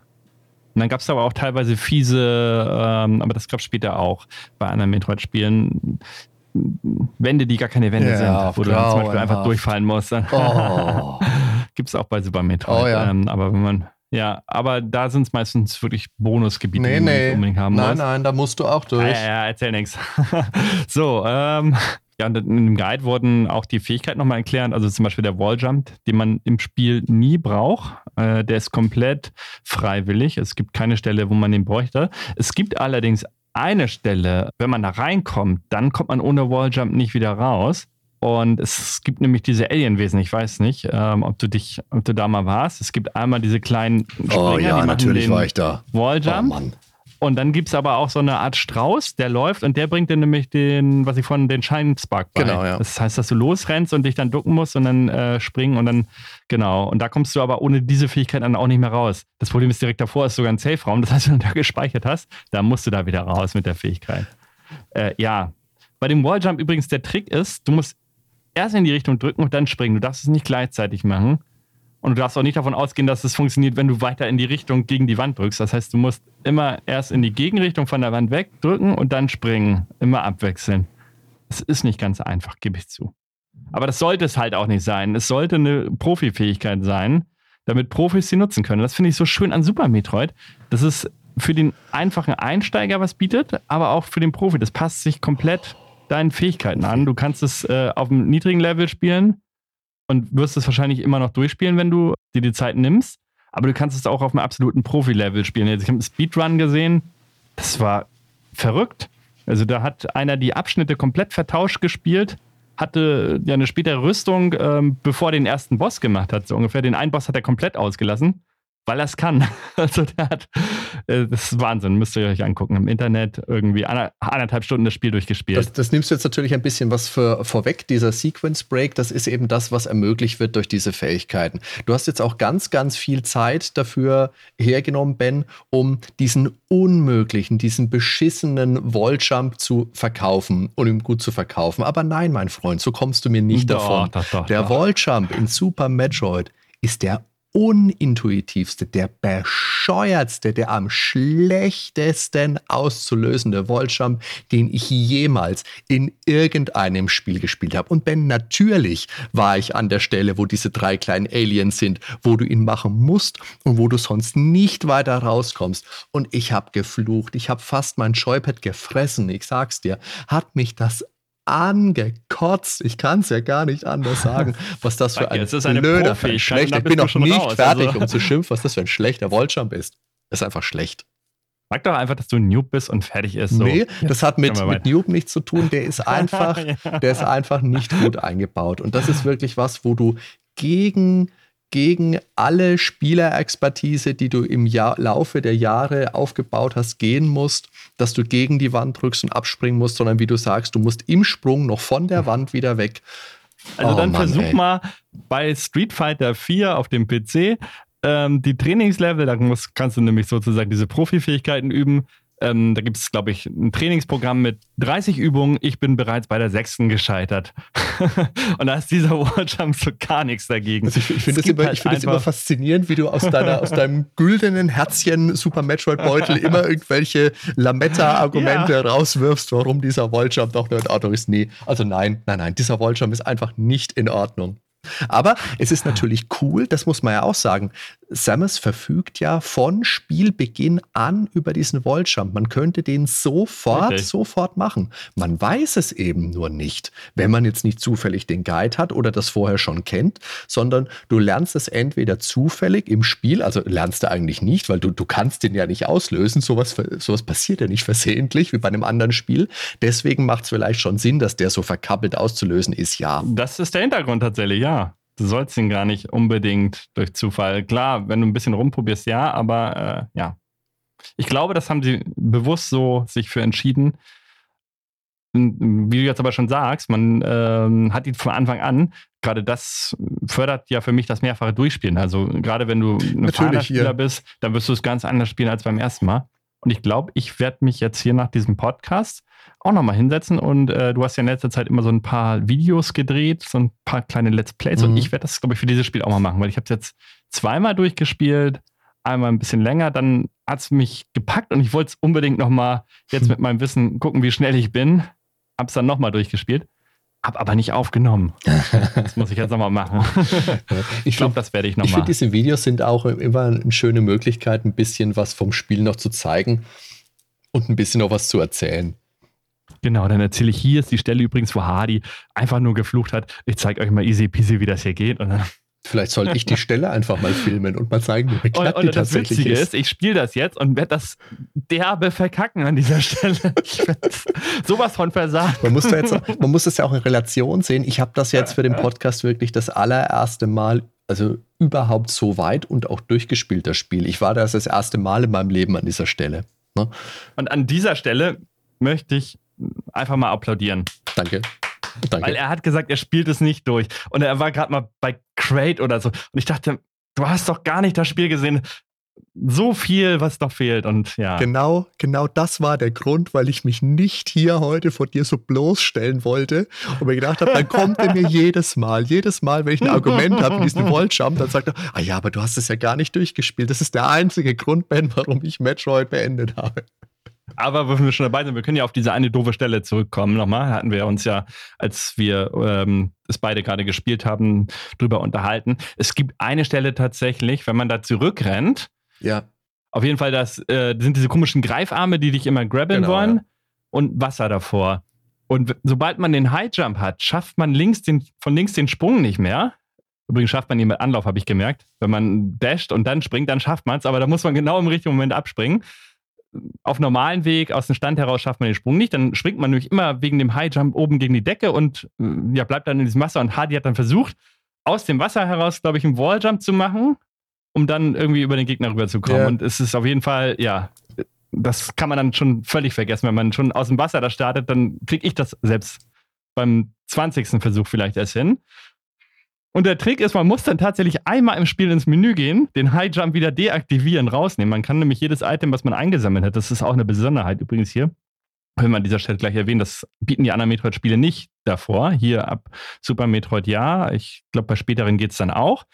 Und dann kannst du den High Jump quasi deaktivieren und kannst dann ganz normal deinen Sprung machen, wie beim ersten Durchlauf, und musst ihn dann wieder reinnehmen. So. Dann haben wir das auch besprochen, diese katastrophale Stelle, die wirklich nicht gut designt Da ist. bin ich ja jetzt auch mal irre geworden, dem auch an Spiel der Stelle. Die ist ja wesentlich früher im Spiel. Und du kommst dann an eine Stelle, bei der du früher problemlos über ein Hindernis gekommen bist und dann hast du eine neue Fähigkeit, kannst dir vermeintlich noch viel höher, viel besser springen, kommst nicht mehr drüber. Und ich habe mir gedacht, verdammt, was ist denn jetzt? Weil dann kommst du eben an dieser Stelle nicht weiter. Und ich habe mir nur gedacht, was will er von mir? Schick mir doch ein Video. Es gibt so eine Stelle nicht. Bis ich dann gesteckt habe, ah, okay, die Stelle. ah, okay, die Stelle. So, aber Ben, jetzt sind wir, oh Gott, bald eine Stunde im Podcast, sprechen schon die ganze Zeit über Metroids und was weiß ich. Aber wir haben noch gar nicht so wirklich erklärt, worum geht's denn im Spiel denn überhaupt? Wir sind auf die Story noch gar nicht eingegangen. Das müssen wir jetzt vielleicht mal kurz machen. Wir haben gesagt, sie erstreckt sich über mehrere Spiele und Plattformen, stellt allerdings niemals eine Einstiegshürde dar, weil ich, ich glaube, auch auf dem Gameboy wird kurz zusammengefasst, was vorher passiert ist, ist ja im Endeffekt nicht viel. Teil 1 auf dem NES äh, sind die bösen Weltraumpiraten um die Anführerin Motherbrain unterwegs und stehlen vom Planeten SR 388 eine mysteriöse neue Lebensform, die Energie abschöpfen kann und die aber auch als Biowaffe eingesetzt werden kann. Das sind eben die Metroids. Und in den Händen der Piraten ist sowas natürlich gar nichts. Also schickt die Galaktische Föderation die Kopfgeldjägerin Samus Aran auf ihre Fersen. Die trägt einen Raumjäger-Dingens-Anzug, der von den Shoso gefertigt wurde. Die Shoso sind ein altes, sehr fortschrittliches und auch sehr verschwundenes Alienvolk, bei denen Samus wohl auch aufgewachsen ist. Auf dem Planeten Sebes haben die Weltraumschlingel ihre Basis, wo es ihnen gelungen war, die Metroids zu klonen. Samus vernichtet alle Metroids, besiegt Mother Brain und ihre Handlanger Kraid und Ridley, löst die Selbstzerstörung des Labors aus und fliegt davon. Ridley, also einer von den Kommandanten von Mother Brain, ist so eine Art Pterodon, also so ein Flugsaurier. Warum man den jetzt in Kommandostab hebt, weiß ich nicht. Und dachte, das ist ein Pokémon. ein Pokémon. Aerodactyl ist das doch. Ich hätte eher Anton eingesetzt. Naja, Nee, Aerodactyl. Okay. Und Kraid, Kraid ist auch interessant, weil der in Super Metroid ist er ja plötzlich zwei komplette Bildschirme groß. Auf dem NES am Anfang ist er noch relativ klein. Für das Game Boy Remake vom ersten Teil, also für Zero Mission, wurde dann ans Super Nintendo angepasst und war auch riesig. Also das ist ein, eine ganz komische Bande von Space-Freibeutern, möchte ich mal sagen. Im zweiten Teil auf dem Game Boy das spielt dann eben auf dem Metroid-Heimatplaneten SR388 und die Galaktische Föderation denkt sich, huiuiui, diese Metroids, das sind ja eine echte Plage, das ist ja mal nicht gut. Samus, geh mal hin, klär das, du kennst dich ja aus. Macht sie natürlich, geht hin, vernichtet die Metroid-Königin und entdeckt ein verbliebenes letztes Ei. Daraus schlüpft dann so eine kleine fliegende Qualle, also natürlich ein Metroid und hält Samus für ihre Mutti. Wie herzig. Warum vernichten? Das ist doch goldig. Das nehmen wir mal mit. Bombenidee. Packen wir in ein Labor. Top. Kann man bestimmt zum Wohl der Menschheit nutzen. Was soll schon passieren? Das lernen wir dann in Teil 3 für Super Nintendo, weil das Labor wird halt leider von den Weltraumpiraten angegriffen und das Metroid entführt. Blöd. Und das wird eben im Intro, diese Geschichte bis hierhin von Super Metroid nochmal ganz schön zum besseren Verständnis zusammengefasst. Genau, da muss ich jetzt aber auch nochmal was dazu sagen. Einfach, wie genial ist das gemacht? Die haben tatsächlich die Spielszenen genommen aus Metroid 1. Das sind nicht irgendwelche Standbilder, nee.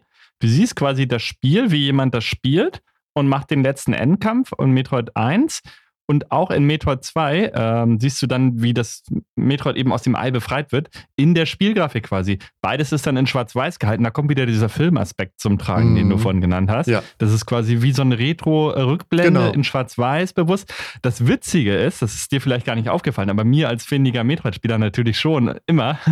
Bei Metroid 2 zielt sie auf das Baby-Metroid mit ihrer Kanone nach schräg nach oben. Und das geht nicht. Du kannst nur geradeaus und nach oben zielen in Metroid 2. Du kannst nicht nach diagonal ziehen. Das geht erst ab Super Metroid.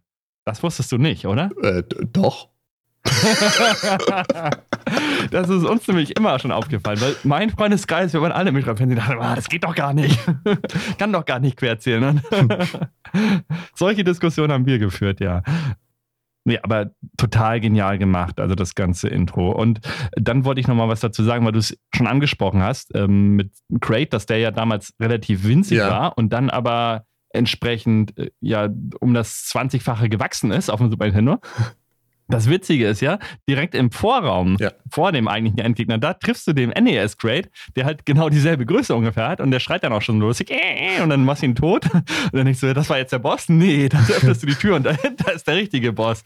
Und das sind so Sachen, die sie da eingebaut haben, was einen damals halt einfach umgeblasen hat. Also, ja, man wusste ja genau, wie das gemeint war, von wegen, NES, komm, jetzt, wir sind Super Nintendo, wir hauen raus. So.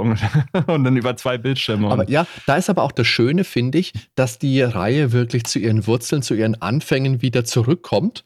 Immer wieder, ja auch die Räume, wie die gestaltet sind, die Stacheln, das sind ja exakt eins zu eins Nachbildung. Daher kommt wahrscheinlich die Kritik davon, dass die Grafik schlecht ist. Also anders kann ich mir das nicht erklären, weil halt manche Räume sehr ans NES angelehnt sind. Aber das ist ja eine bewusste Entscheidung. Ja, du bist ja am Anfang auch wirklich in dem Gebiet unterwegs, wo du Mother Brain im ersten NES-Teil besiegt hast. Genau in diesem Labor bist du ja auch wieder. Ja. Das ist einfach, das ist einfach schön. Und da flieht man ja auch am Ende wieder. Also bei der Fluchtsequenz, wo man dann über die Plattform springen muss, wenn der Planet dann explodiert sozusagen. Also ich finde, das ist ein sehr, sehr stimmiges und tolles Intro. Da siehst du ja auch ein Close-up von Samus, also von ihrem Helm, von ihrem Visor, mhm. wo du die Augen dahinter siehst. Da hast du auch Text, wo ein bisschen was erklärt wird. Das ist, glaube ich, so ziemlich die einzige Stelle im Spiel, wo überhaupt mal durch Text Geschichte erklärt wird, einfach weil es halt mhm. komplett ohne da nicht funktionieren würde. Und ich habe mir ja auch gedacht, ähm, wo man dann diese Augen sieht, ob man an der Stelle vielleicht das Geschlecht erkennen würde.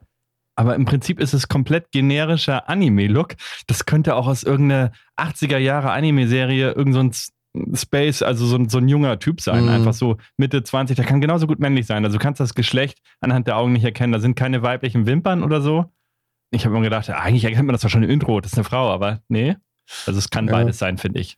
Und danach ist das Spiel eigentlich wie ein Stummfilm. Also da wird schon auch noch in kleinen Sequenzen weitererzählt, aber alles eben in, aus dem Spiel heraus. Also da wird nicht rausgeschnitten, da gibt es keine Close-ups mehr oder Standbilder oder irgendwas, sondern es passiert wirklich alles in der Spielgrafik, nur dass du nicht steuern kannst.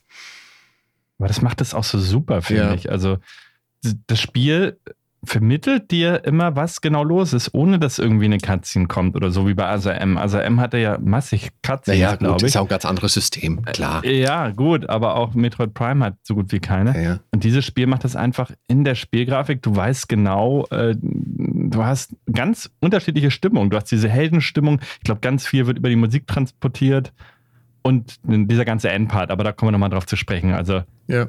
Äh, da, da werde ich sowieso völlig aus dem Häuschen sein. das ist so eins meiner absoluten Highlights meiner äh, Videospielzeit, sage ich mal. Ein Highlight ist ja auch, wie das Spiel einsteigt dann, weil das Spiel wirklich ein Sprachsample, ein wirklich sauberes Sprachsample verwendet. Und das finde ich ist gerade für Super Nintendo, für die Zeit, gab es immer mal wieder, dass du halt kleinere Sequenzen mal hattest. Ich bin mir jetzt nicht sicher, ob das vorher wirklich schon so war. Ich weiß, bei späteren Spielen gab es da mal kurze Ausschnitte. Star Fox war doch davor, oder? Star Fox war davor, ja. Und ich Stimmt, glaube, ja, ja, auf ja. dem Super Nintendo tatsächlich, du hast es nicht verstanden. Auf dem Emulator ist es total klare Sprachausgabe, aber auf dem Original Super Nintendo, weil du nicht diese 24-Bit-Auflösung Mhm. hattest, die du im Emulator einstellen konntest, hast du nichts verstanden, weil da kommt ja Emergency, Emergency, Mhm. Incoming Enemy Fighters, Prepare for Launch.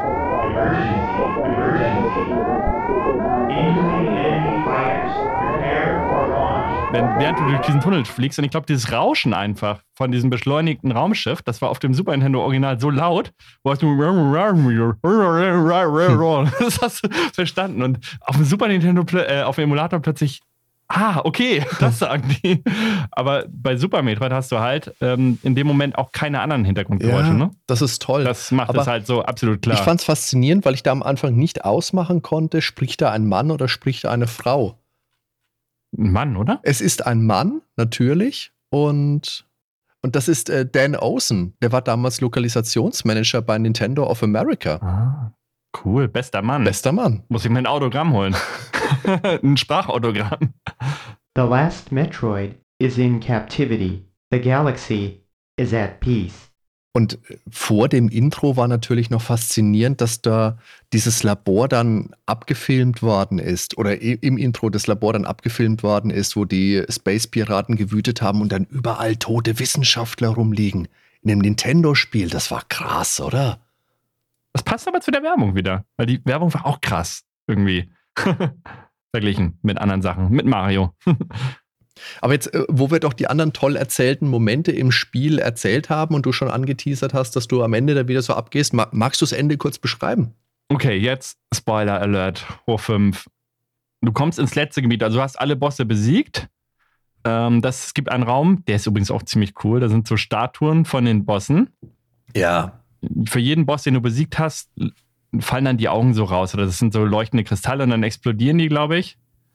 Und Mhm. dann fährt dieser Fahrstuhl runter nach Turian. Das ist ja das letzte Geheimlabor sozusagen, wo Mother Brain ihren Sitz hat. Und dann kommt erstmal wieder der klassische Part wie bei Metroid 2 und Metroid 1 auch. Das heißt, dann kämpfst du gegen die Metroids. Das ist im Prinzip wie immer einmal einfrieren und dann entweder hier in diesem Fall eine Super Missile oder fünf normale Missiles drauf. Dann sind die weg. Und dann kommst du eben in einen Abschnitt, da sind Gegner und die sehen aus, als wenn die Staub aus Sand sind oder so komplett ausgesaugt anscheinend. Und dann stößt du so gegen und dann zerfallen die einfach nur noch zu Staub. Und dann denkst du so, was geht hier ab? Und dann, wie aus dem Nix, kommt dieses Baby-Metroid, was aber plötzlich das 20-fache gewachsen ist. Das ist also doppelt so groß wie du und nimmt den halben Bildschirm ein, setzt sich auf dich drauf, saugt dich komplett aus. Und im letzten Moment, wenn du nur noch ein HP hast, dann erkennt es, dass es deine Mutter ist, geht von dir runter, macht so einen traurigen und so Mama, Mama, so ungefähr.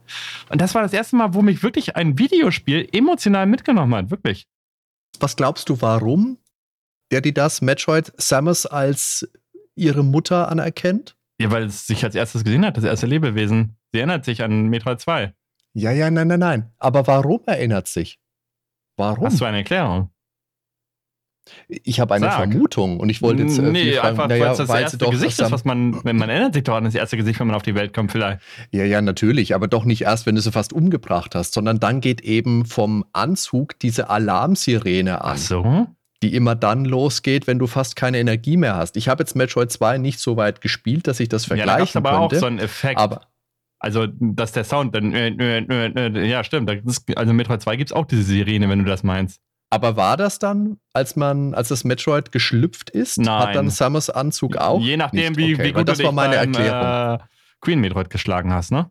Du kannst ziemlich low sein, du kannst aber auch, wenn du das super, äh, wenn du das Queen Metroid gut gemacht hast, kannst du vielleicht noch die Hälfte der Energietanks haben und kommt ja auch darauf an, wie viel du gesammelt hast. Aber nein, ich glaube, das ist einfach der Dramaturgie geschuldet. Dass sie im letzten Okay. Moment, kurz bevor das Ende ist, erkennt sie Mama und das Gute ist, danach kommt Gott sei Dank kein Gegner, aber man hat dann natürlich echt Panik, weil man ja ein Treffer, man wäre tot. Ähm, und dann kommt aber direkt Ja. eine Reload-Station. Das heißt, man kriegt wieder volle Energie und alles ist gut. Aber so eine Dramaturgie habe ich bis dahin, muss sagen, das Spiel kam 94 raus, in Bildschirmgrafik, Mhm. in Ingame-Grafik, noch nie erlebt in keinem anderen Videospiel, was mich so mitgerissen hat.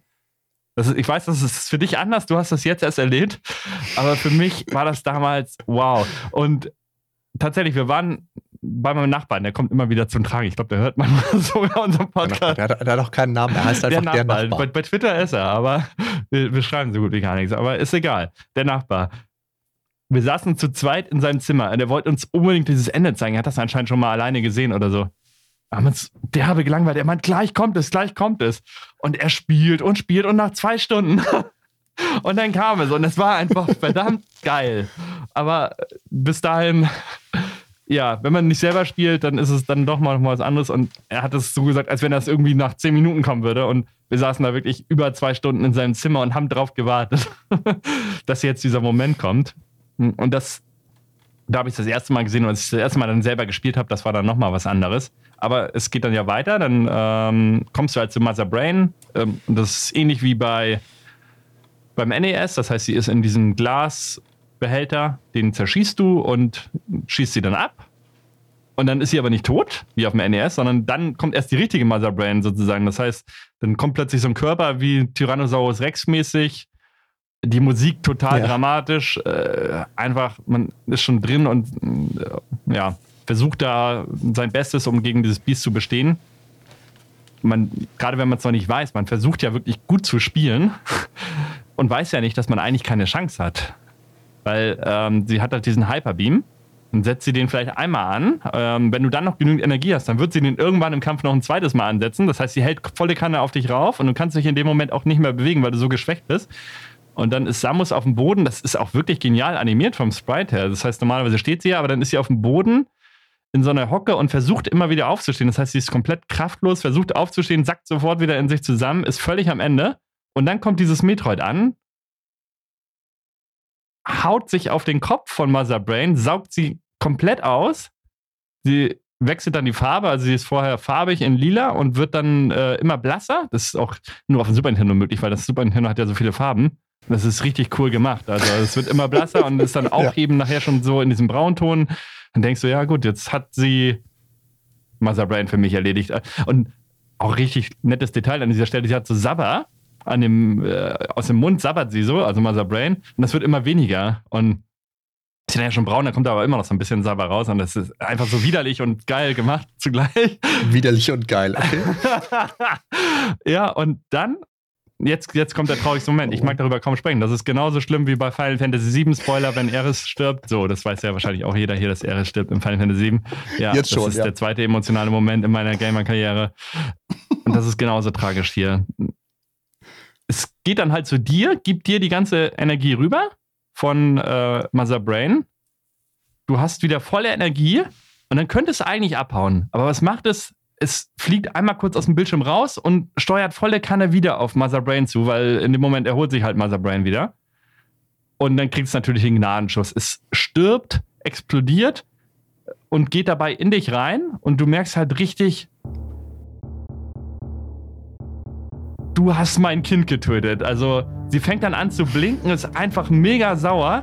Ähm, gleichzeitig fängt aber diese euphorische Musik an. Das heißt, vom Boss-Team wechselt es in das Samus Aran-Team. Total euphorisch. Ähm, du hast diesen Hyperbeam dann. Und mit jedem Schuss, den Ja. du dann Mother Brain verpasst, schreit sie einfach nur. Und du fühlst dich übermächtig, springst hoch, haust drauf und denkst nur, Bam! Das gibt die Rache. Du hast mein Kind getötet. Das ist wirklich Rachegefühl in dem Moment. Also, und dann geht sie zu Boden und das ist einfach mega befriedigend. Auch wenn dieser Bosskampf im Prinzip komplett anspruchslos ist vom Spielerischen, du kannst ihn eigentlich gar nicht nicht schaffen. ist er einfach für mich mit der Beste, den ich jemals erlebt habe. Ja, so. Jetzt, das war mein Freund Hans. Und dann kommt halt äh, die Schlusssequenz, das ist auch noch ganz cool. Ähm, dabei kann man sich nämlich auch noch entscheiden, ob man diese Alienwesen rettet oder nicht. Das ist ein nettes Detail.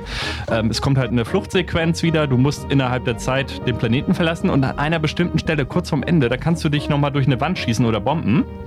Und wenn du dann diese Wand zerstörst, glaube, die kannst du einfach kaputt schießen mit deinem ganz normalen Beam, mit dem Hyperbeam.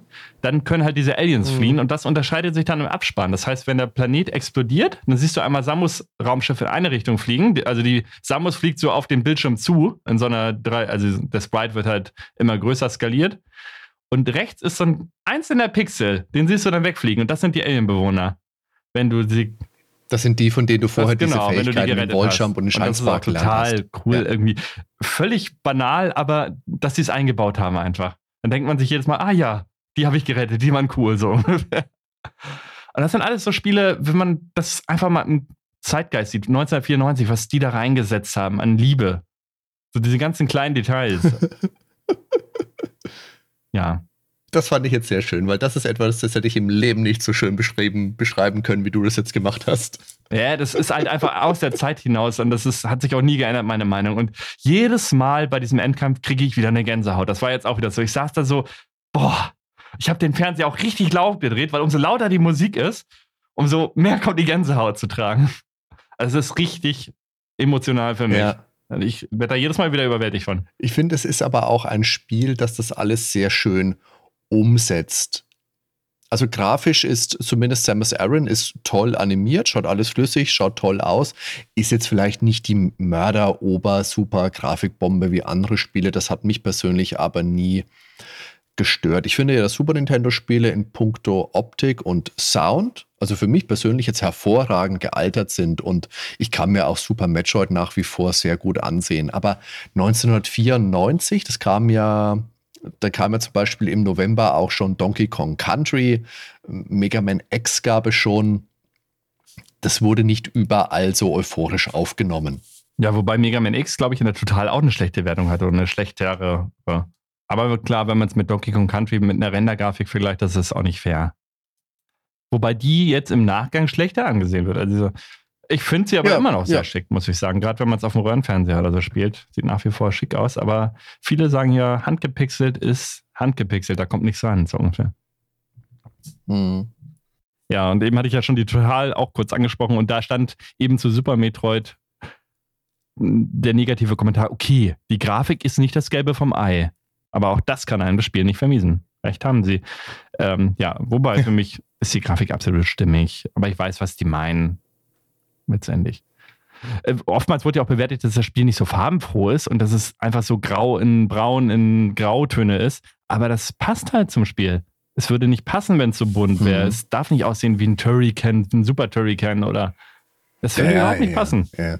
Die Megafan hat halt geschrieben, schade nur, dass Nintendo die Grafik nicht so aufwendig gestaltet hat. Trotzdem hat dieses 24 Max-Modul optisch einiges zu bieten. 24 die unter Max. die Haut gehen. Keine Welt für eine Dame. Guckt euch den Werbespot an, gibt's bei YouTube. Den müssen wir vielleicht, müssen wir vielleicht auch nochmal raussuchen, ja. Ja, hauen wir in die Show Notes. Okay, zum, zur Steuerung, zum Gameplay haben wir eigentlich schon viel gesagt. Es geht um Rennen, Springen, Schießen, Erkunden im Endeffekt. Samus hat verschiedene Fähigkeiten, die sich im Laufe des Spieles erlernen lassen und die dann neue Wege offenbaren, die vorher verschlossen waren. Die finden wir an diesen Shoso-Statuen, die im Spiel verteilt sind. Die schauen aus wie große humanoide keine Ahnung, Wellensittiche. eine, davon, eine davon steht ja zu Spielbeginn auf und greift dich an. Und danach hatte ich immer Schiss, dass es bei der nächsten auch wieder passiert. Eieiei. Also die Shosos sind grob eine alte Alienrasse von Erfindern. Die werden, ich glaube, ab Metroid Prime werden die näher beleuchtet, oder? Ich glaube, so in den ja, alten aber die Teilen waren immer, da muss man jetzt auch mal wieder drauf so eingehen. Hm, die waren ja immer gleich vom Aussehen. Gab es ja schon ab dem ersten Teil diese Statuen. Und ja. es war immer dieselbe Musik, wenn du in so einem Shoso-Raum warst. Also das kann man auch nochmal hervorheben. Ähm, das würde ich jetzt nämlich gar nicht Musik recyceln, sondern einen Wiedererkennungswert schaffen. Ja, das ist ein genau. Thema, das genau. Äh, Shoso-Thema, das ist halt dieses typische Item Room Theme, so nennt sich das ja. Mhm. Das ist halt immer, äh, geht, zieht sich durch alle Metro-Teile. Total cool.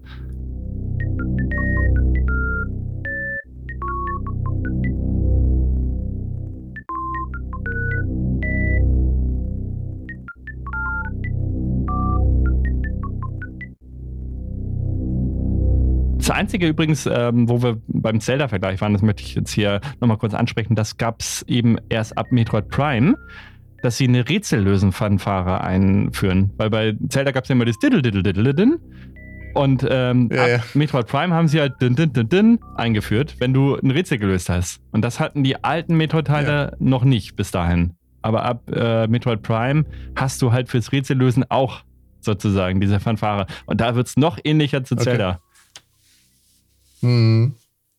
Wir haben ja ganz am Anfang, hast du mal gesagt, dass es ja unterschiedliche Genres sind. Ich glaube, damals ist es alles unter Action-Adventure einfach Mhm. gelaufen, aber natürlich ist der, der Fokus vielleicht anders. Also ich glaube, Genre ist wahrscheinlich schon eher gleich, aber die Gewichtung ist vielleicht ein bisschen anders. Ja, und allein von der Perspektive, ne? ja. Was übrigens auch neu war bei Super Metroid, dass du verschiedene Beam-Waffen miteinander kombinieren konntest.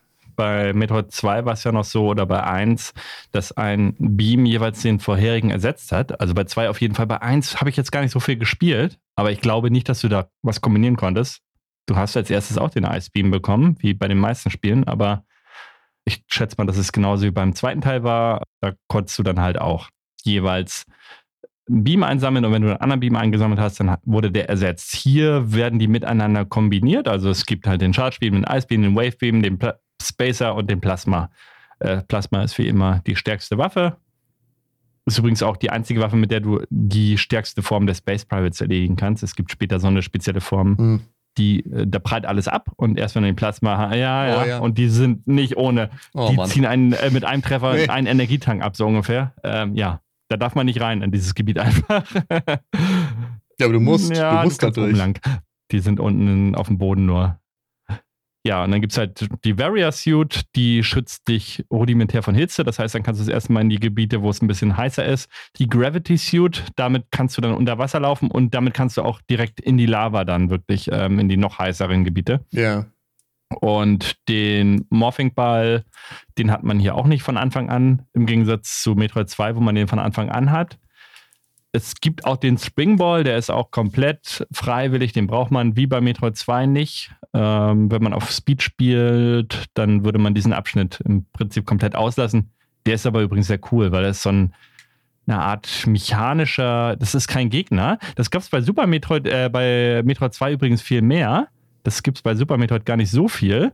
Nämlich einfach äh, Lebewesen, die in der Welt vorhanden sind, aber keine Gegner sind. Die wurden auch in der Ja, Anleitung ja, ja. von Metroid 2 extra hervorgehoben. Da gab es dann zum Beispiel so eine Art Schweißbrenner, äh, die einfach nur hin und her gehen oder so Plattformgegner, wo du dich raufstellen konntest. Aber hier gibt es auch schon ein paar eben auch in der Welt leben und dazu gehört eben auch diese eine Vieh, das ist so eine Art Grabroboter. Also der gräbt sich du, durch so eine Art Sand durch und wenn du den killst, Ja. dann äh, ja, kommst du da nicht durch. Also den muss man bewusst am Leben lassen, damit er sich da durchgräbt und da gibt es dann nachher den Springball. So dauert halt ein bisschen und ansonsten die Screw Attack gibt es wieder mit, mit dem Space Jump. Das ist ja immer das höchste Gut, was man erreichen kann. Ne? Dann kann man sich halt frei bewegen im Ja. Raum der Screw Attack. Kannst du auch teilweise Wände zerstören, die du sonst gar nicht zerstören kannst. Ja, ähm, genau. Teilweise aber auch welche, die kannst quasi mit der Powerbombe kannst du alle bombbaren Wände gleichzeitig auf einen Bildschirm erledigen und die kannst du auch teilweise dieselben Wände mit der Screw Attack durchhauen. Also das ist teilweise ein und dasselbe. Und, dann- und dann gibt es halt noch den Speed Booster. Also man kann von Anfang an übrigens schnell laufen, äh, wenn man eine bestimmte Taste gedrückt hat. Das ist auch noch ein Unterschied zu Metroid 2. Aber noch schneller dann mit dem Speed Booster. Das heißt, wenn man dann die Renntaste gedrückt lässt, dann rennt sie irgendwann so schnell, dass sie anfängt zu leuchten und wird von ihrem eigenen Schatten, so also bist du sozusagen fast in Lichtgeschwindigkeit unterwegs. Und ja, das braucht man eben auch, um gewisse Wände zu durchstoßen. Die kannst du nur mit dieser Speed Power durchbrechen. Ja. Ansonsten gibt es halt die Energietanks, das ist gleichzusetzen mit den Herzteilen bei Zelda. Und es gibt Reservetanks, die sind ein bisschen speziell. Die gehen über die Energietanks noch hinaus. Und wenn du dann quasi voll Energie hast und schießt dann Gegner weiterhin ab und kriegst noch zusätzliche Energie, dann werden diese Reservetanks aufgefüllt. Und wenn du irgendwann auf Null bist und quasi sterben würdest, dann werden stattdessen diese Reservetanks automatisch benutzt. Wobei man den Modus, glaube ich, sogar Ja. ausstellen kann. Du kannst auf Auto oder du kannst auf manuell. genau, kannst du, auch manuell genau. auslösen. Das heißt, wenn du manuell machst, dann kannst du auch zwischendurch sagen, jetzt will ich meine Reservetanks benutzen, jetzt will ich wieder voll Energie, Ja. aber ich weiß nicht, was Genau. was nötig sein soll. Ich habe die immer auf Auto fertig. Äh, ja. Ja, reicht auch, finde ich. Also du wirst einfach im Spielverlauf immer mächtiger, bessere Rüstung, bessere Waffen, du wirst schneller, du wirst stärker.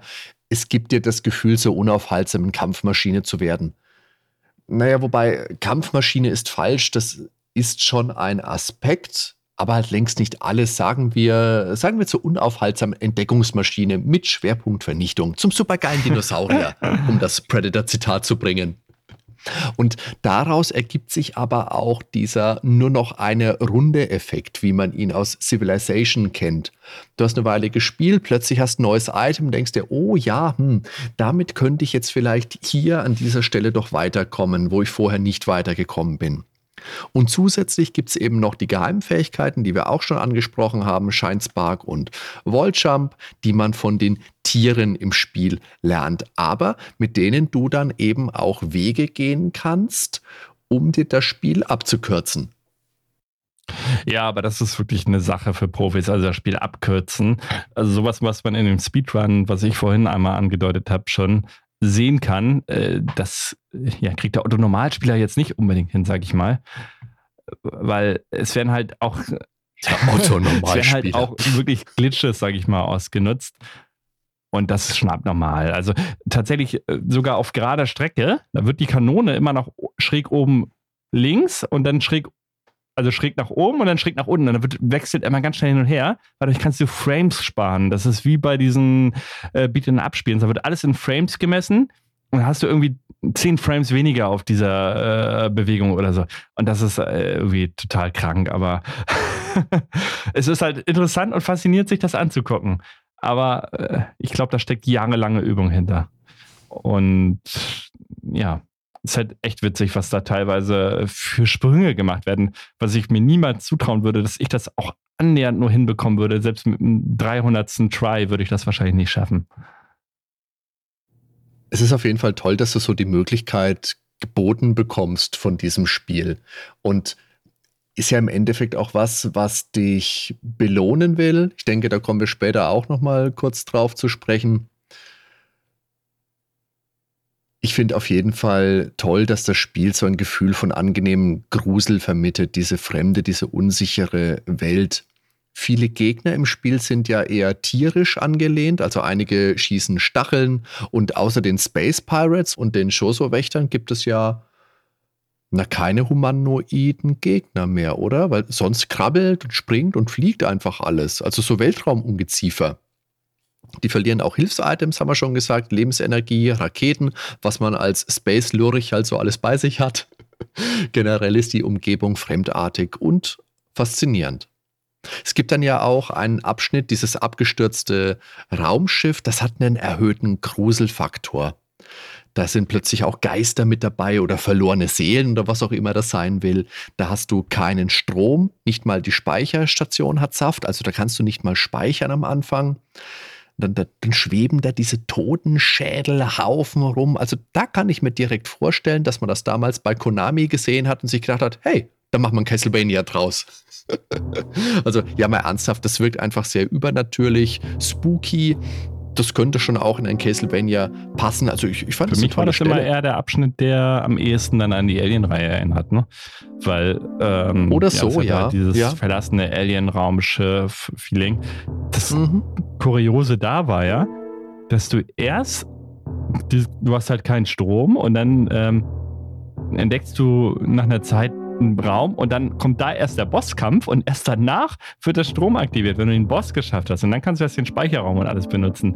Das heißt, wenn du da in diesen Bosskampf mit zu wenig Energie reingehst, dann äh, ja, musst du den Abschnitt danach nochmal Scheiße, machen. ja. Äh, davor direkt nochmal machen. Also Ist mir auch passiert, da war ich nicht drauf vorbereitet. Und vor allem war ich nicht darauf vorbereitet, dass ich den Boss finde, wenn ich im letzten Eck bin, Eine Bombe eine am- Bombe äh, gelegt habe und da Ja. durchgerollt bin. Na gut, aber es ist einfach das Ende. Also man hat sich immer weiter irgendwie nach unten durch Grauenhaft. manövriert, sage ich mal, weil man muss vorher auch ja schon Bomben legen. Und da geht es halt nirgendwo weiter. Und dann ist das sozusagen irgendwo muss ja weitergehen. Und dann geht man ja äh, nicht unbedingt wieder zurück. Also. Ja. Ja, naja.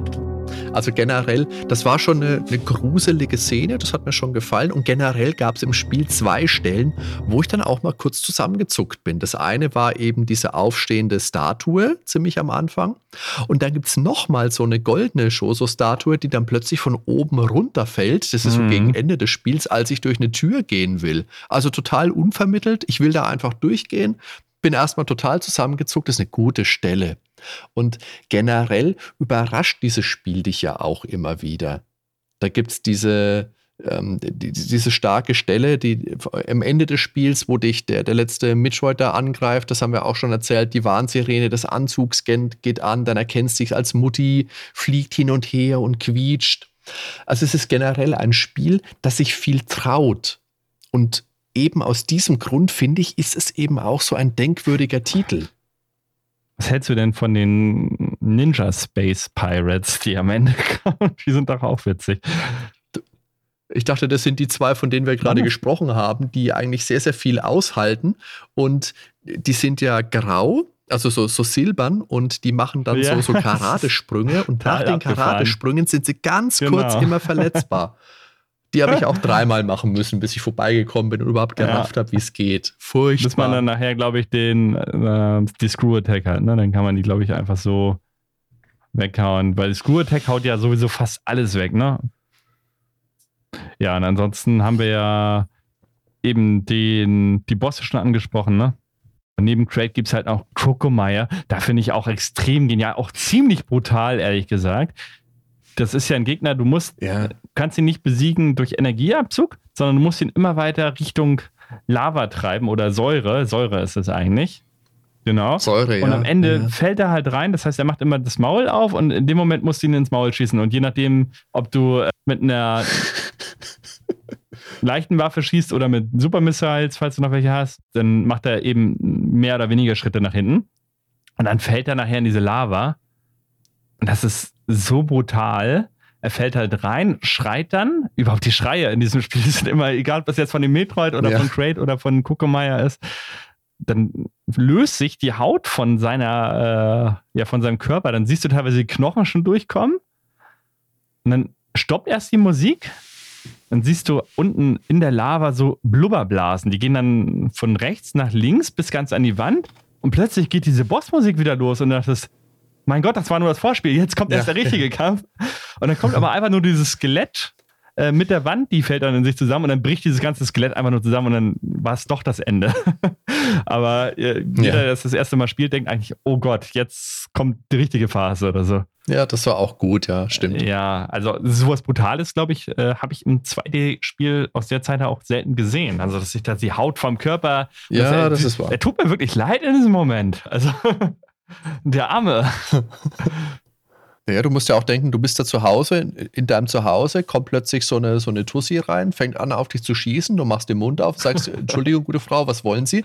Und schießt dir Raketen in die Gosche, schmeißt dich in die Lava in die oder in die Säure. Ja. Vielen Dank auch. Dann gibt es noch Dragon, das nachher in Meridia der Endgegner, auch so ein Alien, riesen fliegendes Viech. Wie hast du es gemacht? Ich mache immer die einfache Variante. Ich hau mich mit einem Grabble Bean an die Wand ran und hau ihr den vollen Elektroimpuls rein. Das ist ja auch so toll überhaupt, dass du diesen Bosskampf wirklich so abkürzen kannst. Also wie du sagst, du kannst ihn entweder auf herkömmliche Art und Weise einfach, sagen wir mal ehrlich, in Anführungszeichen bekämpfen und auf den weichen Bauch schießen oder der fängt dich dann immer mal ein und fliegt mit dir durch den, durch den Bosskampfraum und das sind an der Seite so, so Energie- Lampen, sagen wir es mal. Und da kannst du mit deinem Greifarm, mit deinem Ach ja, den haben wir auch noch gar nicht erwähnt. Das genau, ist übrigens kannst du das ist, können wir einmal kurz erwähnen, das ist wie bei Castlevania 4 im Prinzip die Peitsche. Du kannst dich halt an festen Punkten festhalten und kannst dich hin und her schwingen. Genau. Und damit kannst du in diese Energie reinschießen und leitest dann quasi die Energie über dich in den Boss, nimmst selber auch Schaden, aber kannst so diesen Boss wirklich ganz, ganz schnell besiegen. Witzig. Also ich habe den jetzt nur einmal gemacht und ich habe es eben so gemacht. Ja, ich habe es auch äh, so. Ich, ich habe es tatsächlich probiert erst, den mal zu besiegen, aber irgendwie war meine Energie ruckzuck da und ich hatte ja auch einen Schnelldurchlauf gemacht, hatte ja nicht viel Energie. Und ich glaube, ich hätte ihn sonst gar nicht geschafft. Hat ja nichts. Also tatsächlich, weil der zieht ordentlich ab, wenn er dich immer erwischt. Ja, Ridley Ja. ist der schwerste Kampf übrigens im ganzen Spiel. Im Gegensatz zu Mother Brain hatte ich ja vorhin schon erwähnt, Mother Brain ist nicht schwer, Ridley dafür umso schwieriger, wenn man nicht mit irgendwelchen Tricks Mhm. vielleicht wieder arbeitet oder so. Weil da, wenn du da schlecht ausgerüstet bist, dann wird es wirklich haarscharf. Und dann muss jeder Schuss sitzen und ja, es zieht halt wirklich viel, äh, viel Energie ab. Und ja, dann kommt es eben zu dem Baby Metroid, ne, mit der Rettung. Hatten wir ja schon alles erwähnt. Ja. Toll ist eben auch, dass du für das ganze Spiel eine Automap hast. Und das macht wirklich einfach Spaß, da zu gucken, hm, hm, hm, wo war ich noch nicht, wo kann ich jetzt hin, wo geht's vielleicht weiter. Also der eigentliche Star in Super Metroid ist die Spielwelt. Da gibt's auch immer mal wieder so Computerterminals, wo du deine Karten updaten kannst. Die Karte ist noch nicht perfekt. Da sind wir uns einig. Also du siehst die Farben der Türen nicht. Da sind wir auch noch nicht drauf eingegangen. Du hast Türen in unterschiedlichen Farben, die du mit unterschiedlichen Waffen beschießen musst, damit sie sich öffnen. Und halt aus dem Grund, weil du halt, keine Ahnung, die Super Missile erst, erst später hast und dann erst später da weitergehen kannst. Das wäre zum Beispiel praktisch gewesen, wenn man das sieht. Oder du siehst auch immer auf der Karte einen Punkt für einen Raum, in dem ein Geheimnis ist. Also sei es jetzt ein Energietank oder was auch immer. Das Problem ist aber, zum einen kannst du nicht erkennen, was ist da. Und zum anderen siehst du diesen Punkt auch immer noch, wenn du diesen, diesen Bonus schon geholt hast. Genau. Das wurde später verbessert. Und du siehst auch nicht, wenn in einem Raum mehrere Gegenstände sind, was gar nicht mal selten vorkommt. Das heißt, du hast einen Raum, das zum stimmt. Ja. Beispiel, da liegt eine Superbombe. Und dann legst du aber eine Superbombe und dann findest du gleich die nächste Superbombe sozusagen. Und sowas gibt es halt öfter mal, ne? dass du auch mehrere Missile, Missile-Tanks in einem Raum hast oder so. Also ich bin da weit von entfernt bei Super Metroid irgendwie einen 100% Item Run zu haben. Ja. Das haben sie bei Dings komplett verändert. Ich weiß nicht, ob es vielleicht sogar zu einfach war bei Samus Returns jetzt auf dem 3DS, weil da hast du so spezielle Extrafähigkeiten und zwar vier Stück an der Zahl. Und eine davon ist so eine Art Radar. Das heißt, dann wird die Umgebung für die nächsten vier Räume ungefähr in deiner Umgebung, also vier Bildschirme um dich herum, wird dann mit so einem Radar einmal abgescannt. Und dann siehst du tatsächlich genau, ist da noch ein Item zu holen und ist es schon eingesammelt. Das heißt, wenn es noch äh, nicht eingesammelt ist, dann hast du äh, einen kleinen Kreis und wenn es eingesammelt ist, dann ist es ein Punkt. Und da habe ich tatsächlich ohne Komplettlösung einen 100% Run äh, Mhm. hinbekommen. Ich glaube, bei einem Item habe ich einmal im Internet geguckt, weil ich da nicht genau wusste, wie ich rankam. Aber nur mit einem Auge, Ben. Ah, so mal ah, geschielt einmal mit einem geschielt, ja. Auge. Also es war tatsächlich Ja, mein ja, ja, erstes okay. Metroid-Spiel, wo ich wirklich einen 100% Item-Run habe, weil sie es eben ja für Noobs wie mich gemacht haben. Ähm, nee, sonst ist mir das wirklich zu aufwendig. Da kannst du ja nur mit Komplettlösung spielen. Genau, was du halt meintest mit den Türen, dass man das nicht sieht, das ist echt schade. Und das haben sie aber auch bei Circle of the Moon zum Beispiel, auf dem DS, der Castlevania-Teil. Da hast du ja auch verschiedene Fähigkeiten, zum Beispiel, dass du so Kisten verschieben kannst oder Wände kaputt machen kannst. Und da hast du halt auch gar nichts, ne? Das heißt, du kriegst eine Fähigkeit und dann musst du erstmal gucken, äh, musst du alles wieder abgrasen, so ungefähr, äh, wo halt eine offene Wand ist, wo du noch nicht weiterkamst, aber da ist auch nichts angezeigt. Was jetzt bei den Castlevania-Teilen später immer noch eingeführt wurde, ist, dass die Karte, wie weit du die aufgedeckt hast, per Prozentanzeige noch angezeigt wird. Das haben ganz viele neue Hm, Metroidvania-Teile, das hatte Super Metroid noch nicht. Also es gibt keine Aufdeckrate sozusagen. Es gibt nur eine Itemquote und halt die Durchspielzeiten. Und das sind so die beiden Sachen, die dir am Spielende angezeigt wird. Wie schnell warst du und wie viele Items hast du entdeckt in Prozent. Ja, an sich ist es, wie gesagt, kein super schweres Spiel. Es sei denn, man geht auf wenig Items, dann wird man seine Probleme mit Ridley wahrscheinlich bekommen. Es lebt vom Erforschen. Und wo war ich noch nicht? Wo bringt mich diese Fäh- Fähigkeit vielleicht jetzt weiter? Das ist eben das, was den Spielspaß definitiv ausmacht. Du erkundest fremde Gebiete und machst das so zu deinem Claim.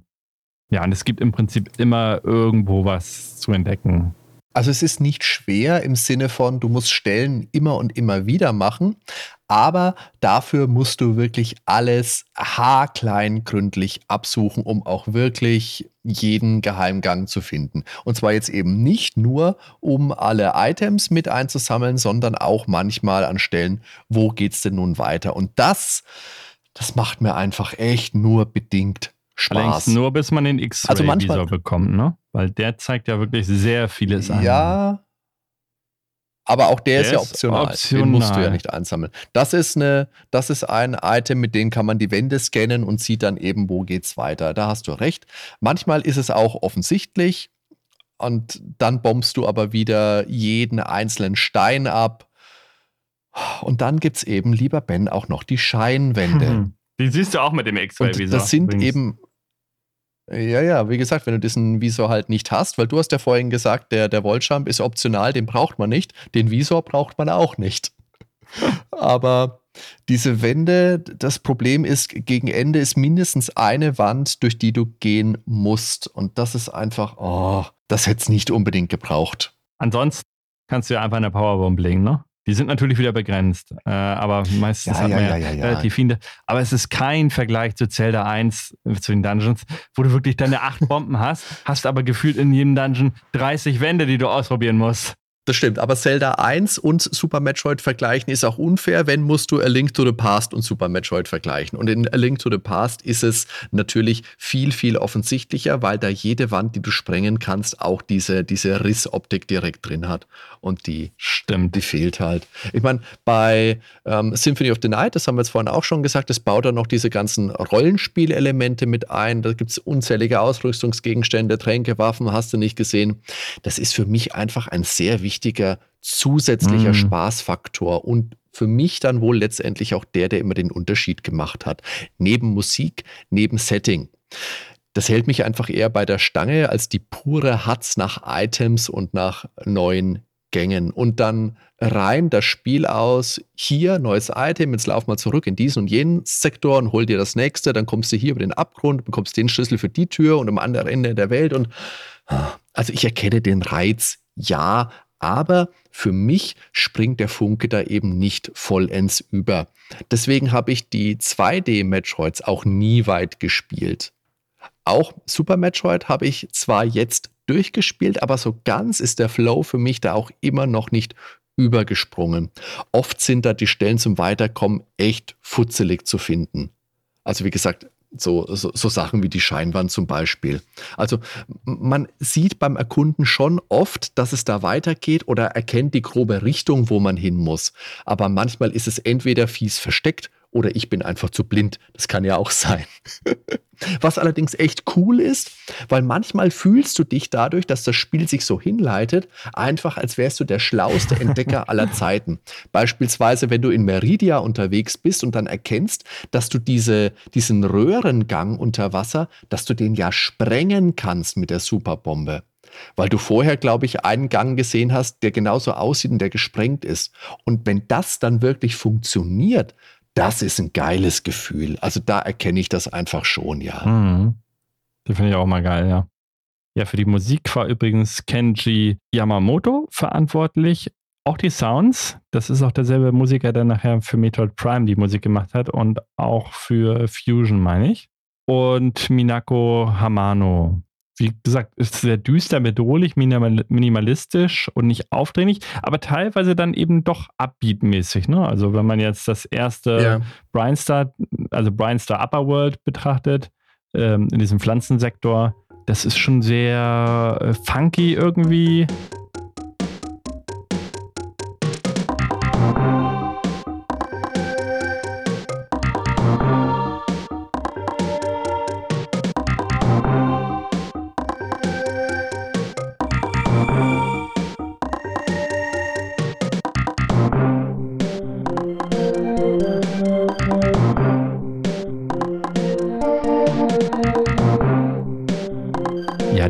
Team, das ist einfach super cool. Dieses Brinestar Red Zoll oder wie das heißt.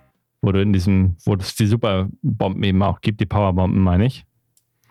Das sehr stimmige, fast meditative Theme. Das ist ja auch nicht düster oder so, das ist ja mehr so beruhigend. Das haben sie übrigens auch später wieder mit reingenommen in die Metroid Prime-Reihe und zwar in den zweiten Teil.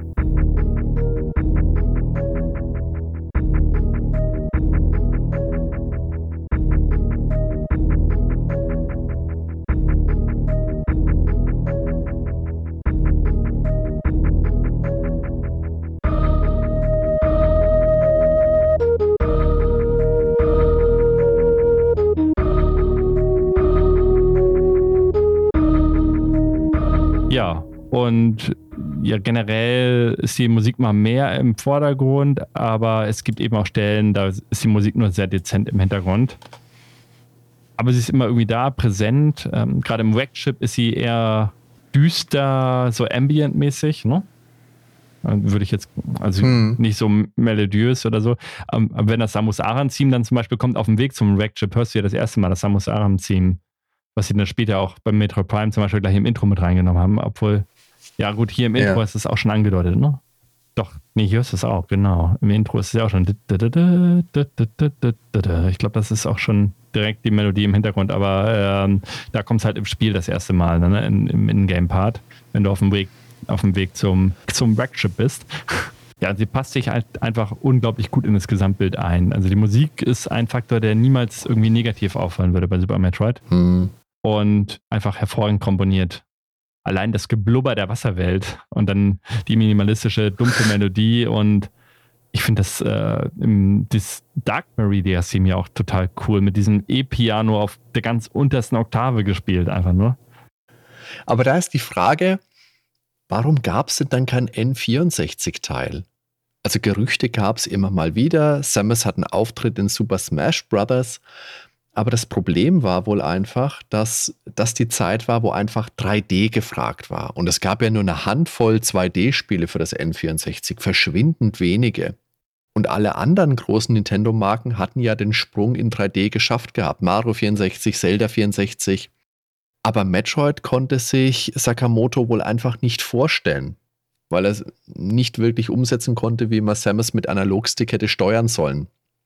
Es wurde dann wohl an ein externes Team herangetragen, der Name ist unbekannt, aber letztendlich hat auch dieses Team nichts zustande gebracht und erst viel später haben die Retro Studios dann eben Metroid Prime für den GameCube umgesetzt. Wie auch immer, Super Metroid ist einfach ein sehr, sehr wichtiges Spiel, das ganz viele Erben gefunden hat. Seien es jetzt Shadow Complex oder Cave Story, Hollow Knight, die Ori-Spiele, die Arkham-Spiele und Batman. Ganz, ganz viel. Ja, und die Castlevania-Spiele natürlich. Natürlich. Ja, und es war übrigens das erste 24 Mbit-Modul im Westen, also drei Megabyte sind das immerhin. Das klingt Mächtig. jetzt nach nichts, aber das war damals die Welt. Was wir damals allerdings hatten, zumindest im ersten Metroid, war das Justin Bailey-Passwort.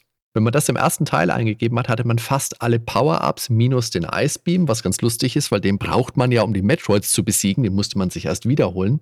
Und Samus trägt dann eben einen pinken, naja, was mag das mhm. sein? Einen Einteiler, Stiefel dazu und sonst halt nix. Also hat die Haare offen. So eine Bodysuit halt irgendwie. Ja, ein Bodysuit, genau. Und die Farben hängen vom ausgerüsteten Suit ab. Und die Samus ist ja ab Super Metroid, meine ich, ist sie blond und im ersten Teil ist sie noch brünett. Und da gab es natürlich lange Theorien, was hat es mit diesem Passwort auf sich? Warum gibt man da Justin Bailey ein? Ist das ein Programmierer? Hat er irgendwas mit dem Spiel zu tun? Nein, hat er nicht. Dann gab es die, die Gerüchte, dass Just in Bailey ein australischer Slang für nur im Badeanzug sein soll.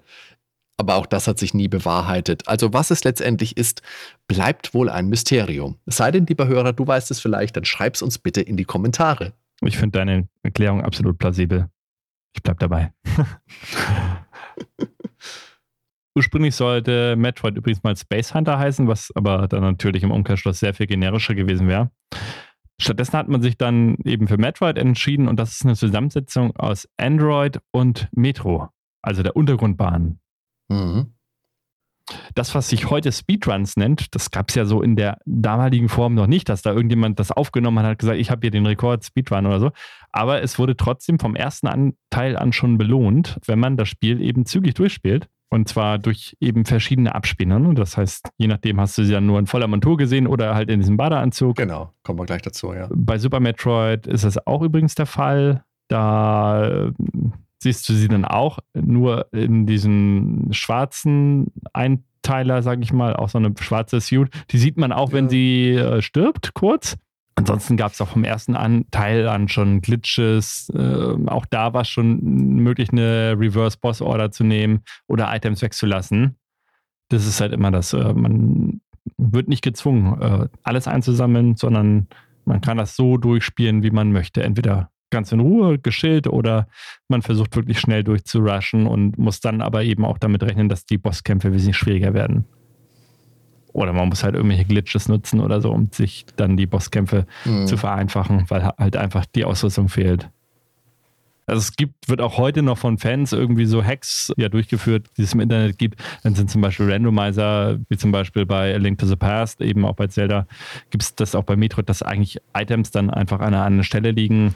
Äh, Fan-Mods, es gibt auch eine Mod übrigens, da gibt es dann Metroid 1 mit der Super Nintendo Engine.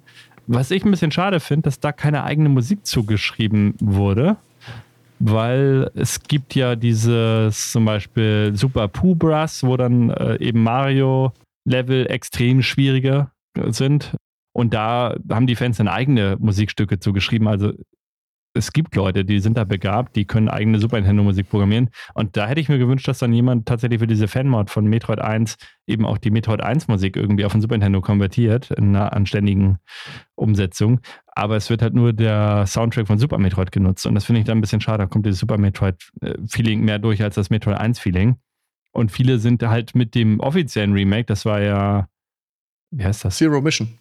Ach ja, und viele sind halt mit Zero Mission nicht zufrieden. Deshalb wäre das dann ja die perfekte Alternative gewesen, weil Zero Mission ist wirklich so, dass es total linear ist. Du hast halt immer die Statuen, du gehst hin und dann sprichst du die an und dann öffnen sie erst den Weg. Du kannst dich also nicht frei bewegen und es gibt da nur wenige Stellen im Spiel, wo du das dann das Spiel quasi austricksen kannst und dann ja doch dich frei bewegen kannst, soweit ich es weiß zumindest. Und deshalb äh, mhm. fanden viele zum Beispiel auch, äh, oder deshalb ist für viele Super Metroid eben der beste Teil, weil auch Metroid Fusion zum Beispiel ist in gewissen Teilen schon linear und du kannst erst ab einem bestimmten Punkt, ich glaube, wenn du dich mit diesem Fahrstuhl in die späteren Sektoren bewegen kannst, da kannst du dann irgendwo abkürzen und kannst dann eben wieder ja, in komplett andere Bege äh, Gebiete kommen, wo du tatsächlich normal erst später hinkommen würdest. Also letztendlich ist Metroid ein Spiel, das dich für schnelles Spielen belohnt. Summers legt dann einfach Teile ihrer Rüstung ab, bis sie dann im Bikini vor uns steht. Im ersten Metroid war das natürlich noch der Schocker. Huiuiui, wir spielen ja eine Frau. Interessant ist dabei, dass in der US-Anleitung für Samus mehrfach he, also er, verwendet wird. Und in der japanischen Anleitung, das konnte ich jetzt nicht verifizieren, ist das wohl ebenso. In der amerikanischen habe ich es wirklich selber nachlesen können. Wird man das heute nochmal so machen, dass man wirklich sie dann im Bikini darstellt, weiß ich nicht unbedingt, aber allein die Tatsache, dass es eine Frau ist, das war schon toll. Das war schon ein cooles Element, finde ich.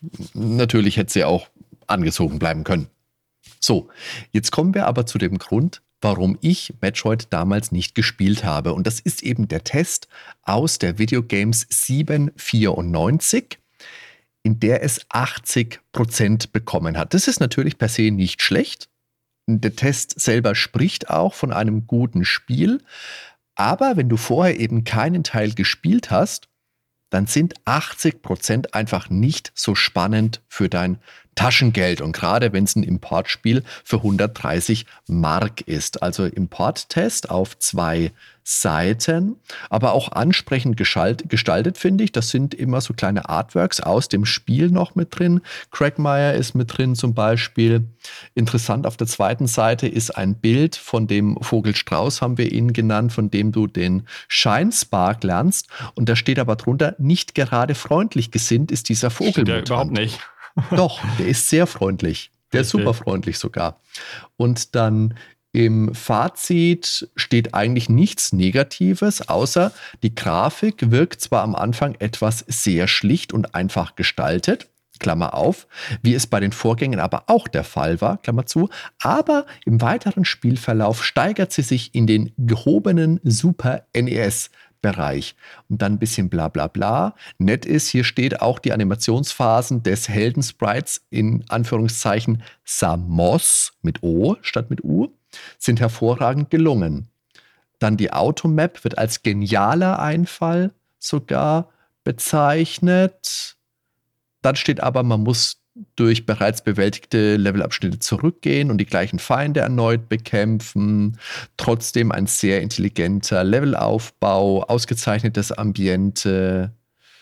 bleibt zu sagen, dass Super Metroid ein geniales Actionspiel ist, welches einen auch längerzeitig an den Bildschirm fesselt. Ihr könnt unbekümmert zugreifen. Also eigentlich alles positiv. 80 Prozent. Er vergibt als Adjektiv ein Super.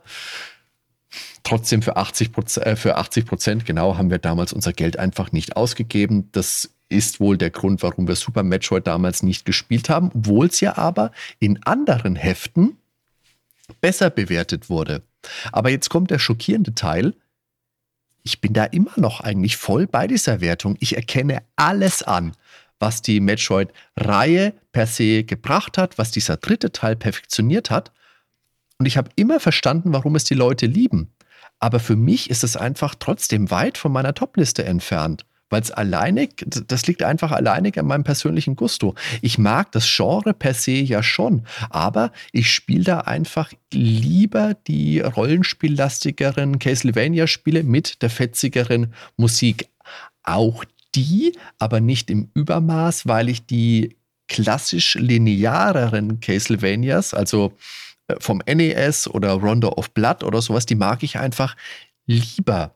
Und wenn du mich jetzt nicht zu dieser Folge genötigt hättest, dann wäre es wahrscheinlich auch bei dieser Meinung geblieben. Weil so möchte ich jetzt nochmal sagen, meine Güte, ist das ein tolles Spiel gewesen. Also einerseits ist es ja beschämend, dass ich das Spiel so lange so stiefmütterlich behandelt habe, aber auf der anderen Seite war es echt großer Spaß, jetzt nach all den Jahren nochmal ein tolles, wirklich tolles und für mich neues Super Nintendo Spiel erfahren zu dürfen.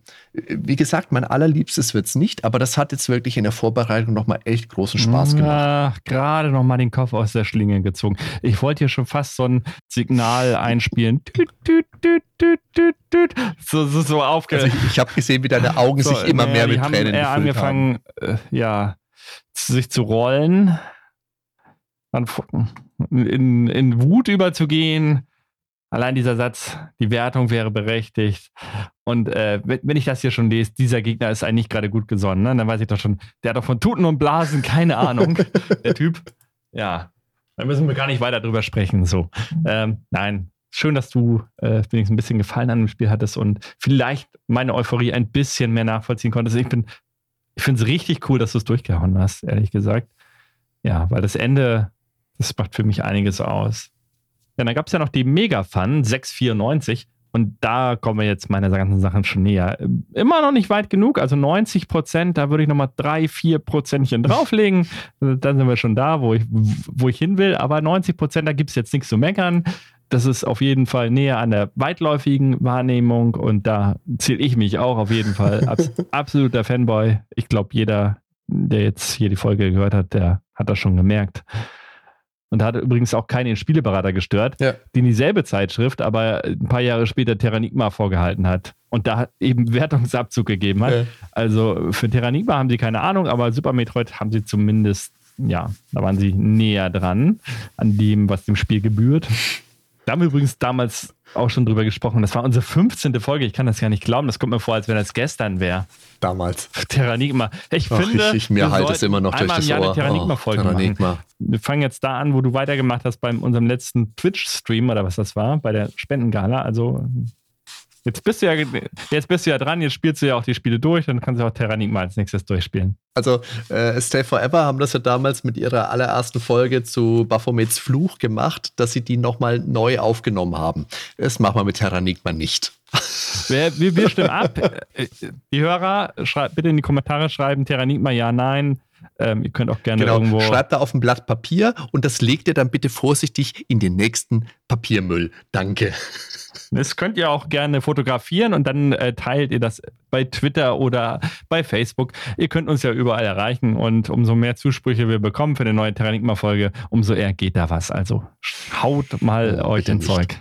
Also die Frage ist jetzt, wo kann man Super Metroid denn heute überhaupt noch spielen? Das ging natürlich auf dem SNES e Mini, wenn man da heute noch eins bekommt. Die gibt es ja nur noch bei ähm, Online-Plattformen für gestörte Preise. Am einfachsten geht das aktuell im Online-Angebot der Switch, da ist es nämlich mit dabei. Mein Fazit würde ich einläuten. Teil 1 war damals seiner Zeit sehr weit voraus. Das war komplexes Leveldesign, das mutet schon an einen klassischen Dungeon Crawler an mit ganz vielen Freiheiten, aber auch mit einer sehr, sehr dichten Atmosphäre. Es gibt unglaublich viel zu entdecken und äh, es ist einfach ein sehr befriedigendes Spielerlebnis, sich die ganzen Geheimnisse zu erschließen. Manchmal ist der richtige Weg zum Weiterkommen etwas fies versteckt, also jetzt gerade hier im Super Nintendo Teil. Der Weg zum Wasserboss der war auch äh, so, so, ein Teil, da muss man durch irgendwelche komischen Stacheln mhm. durchspringen und nimmt dann keinen Schaden. Dann die Wände, durch die man durchgehen muss.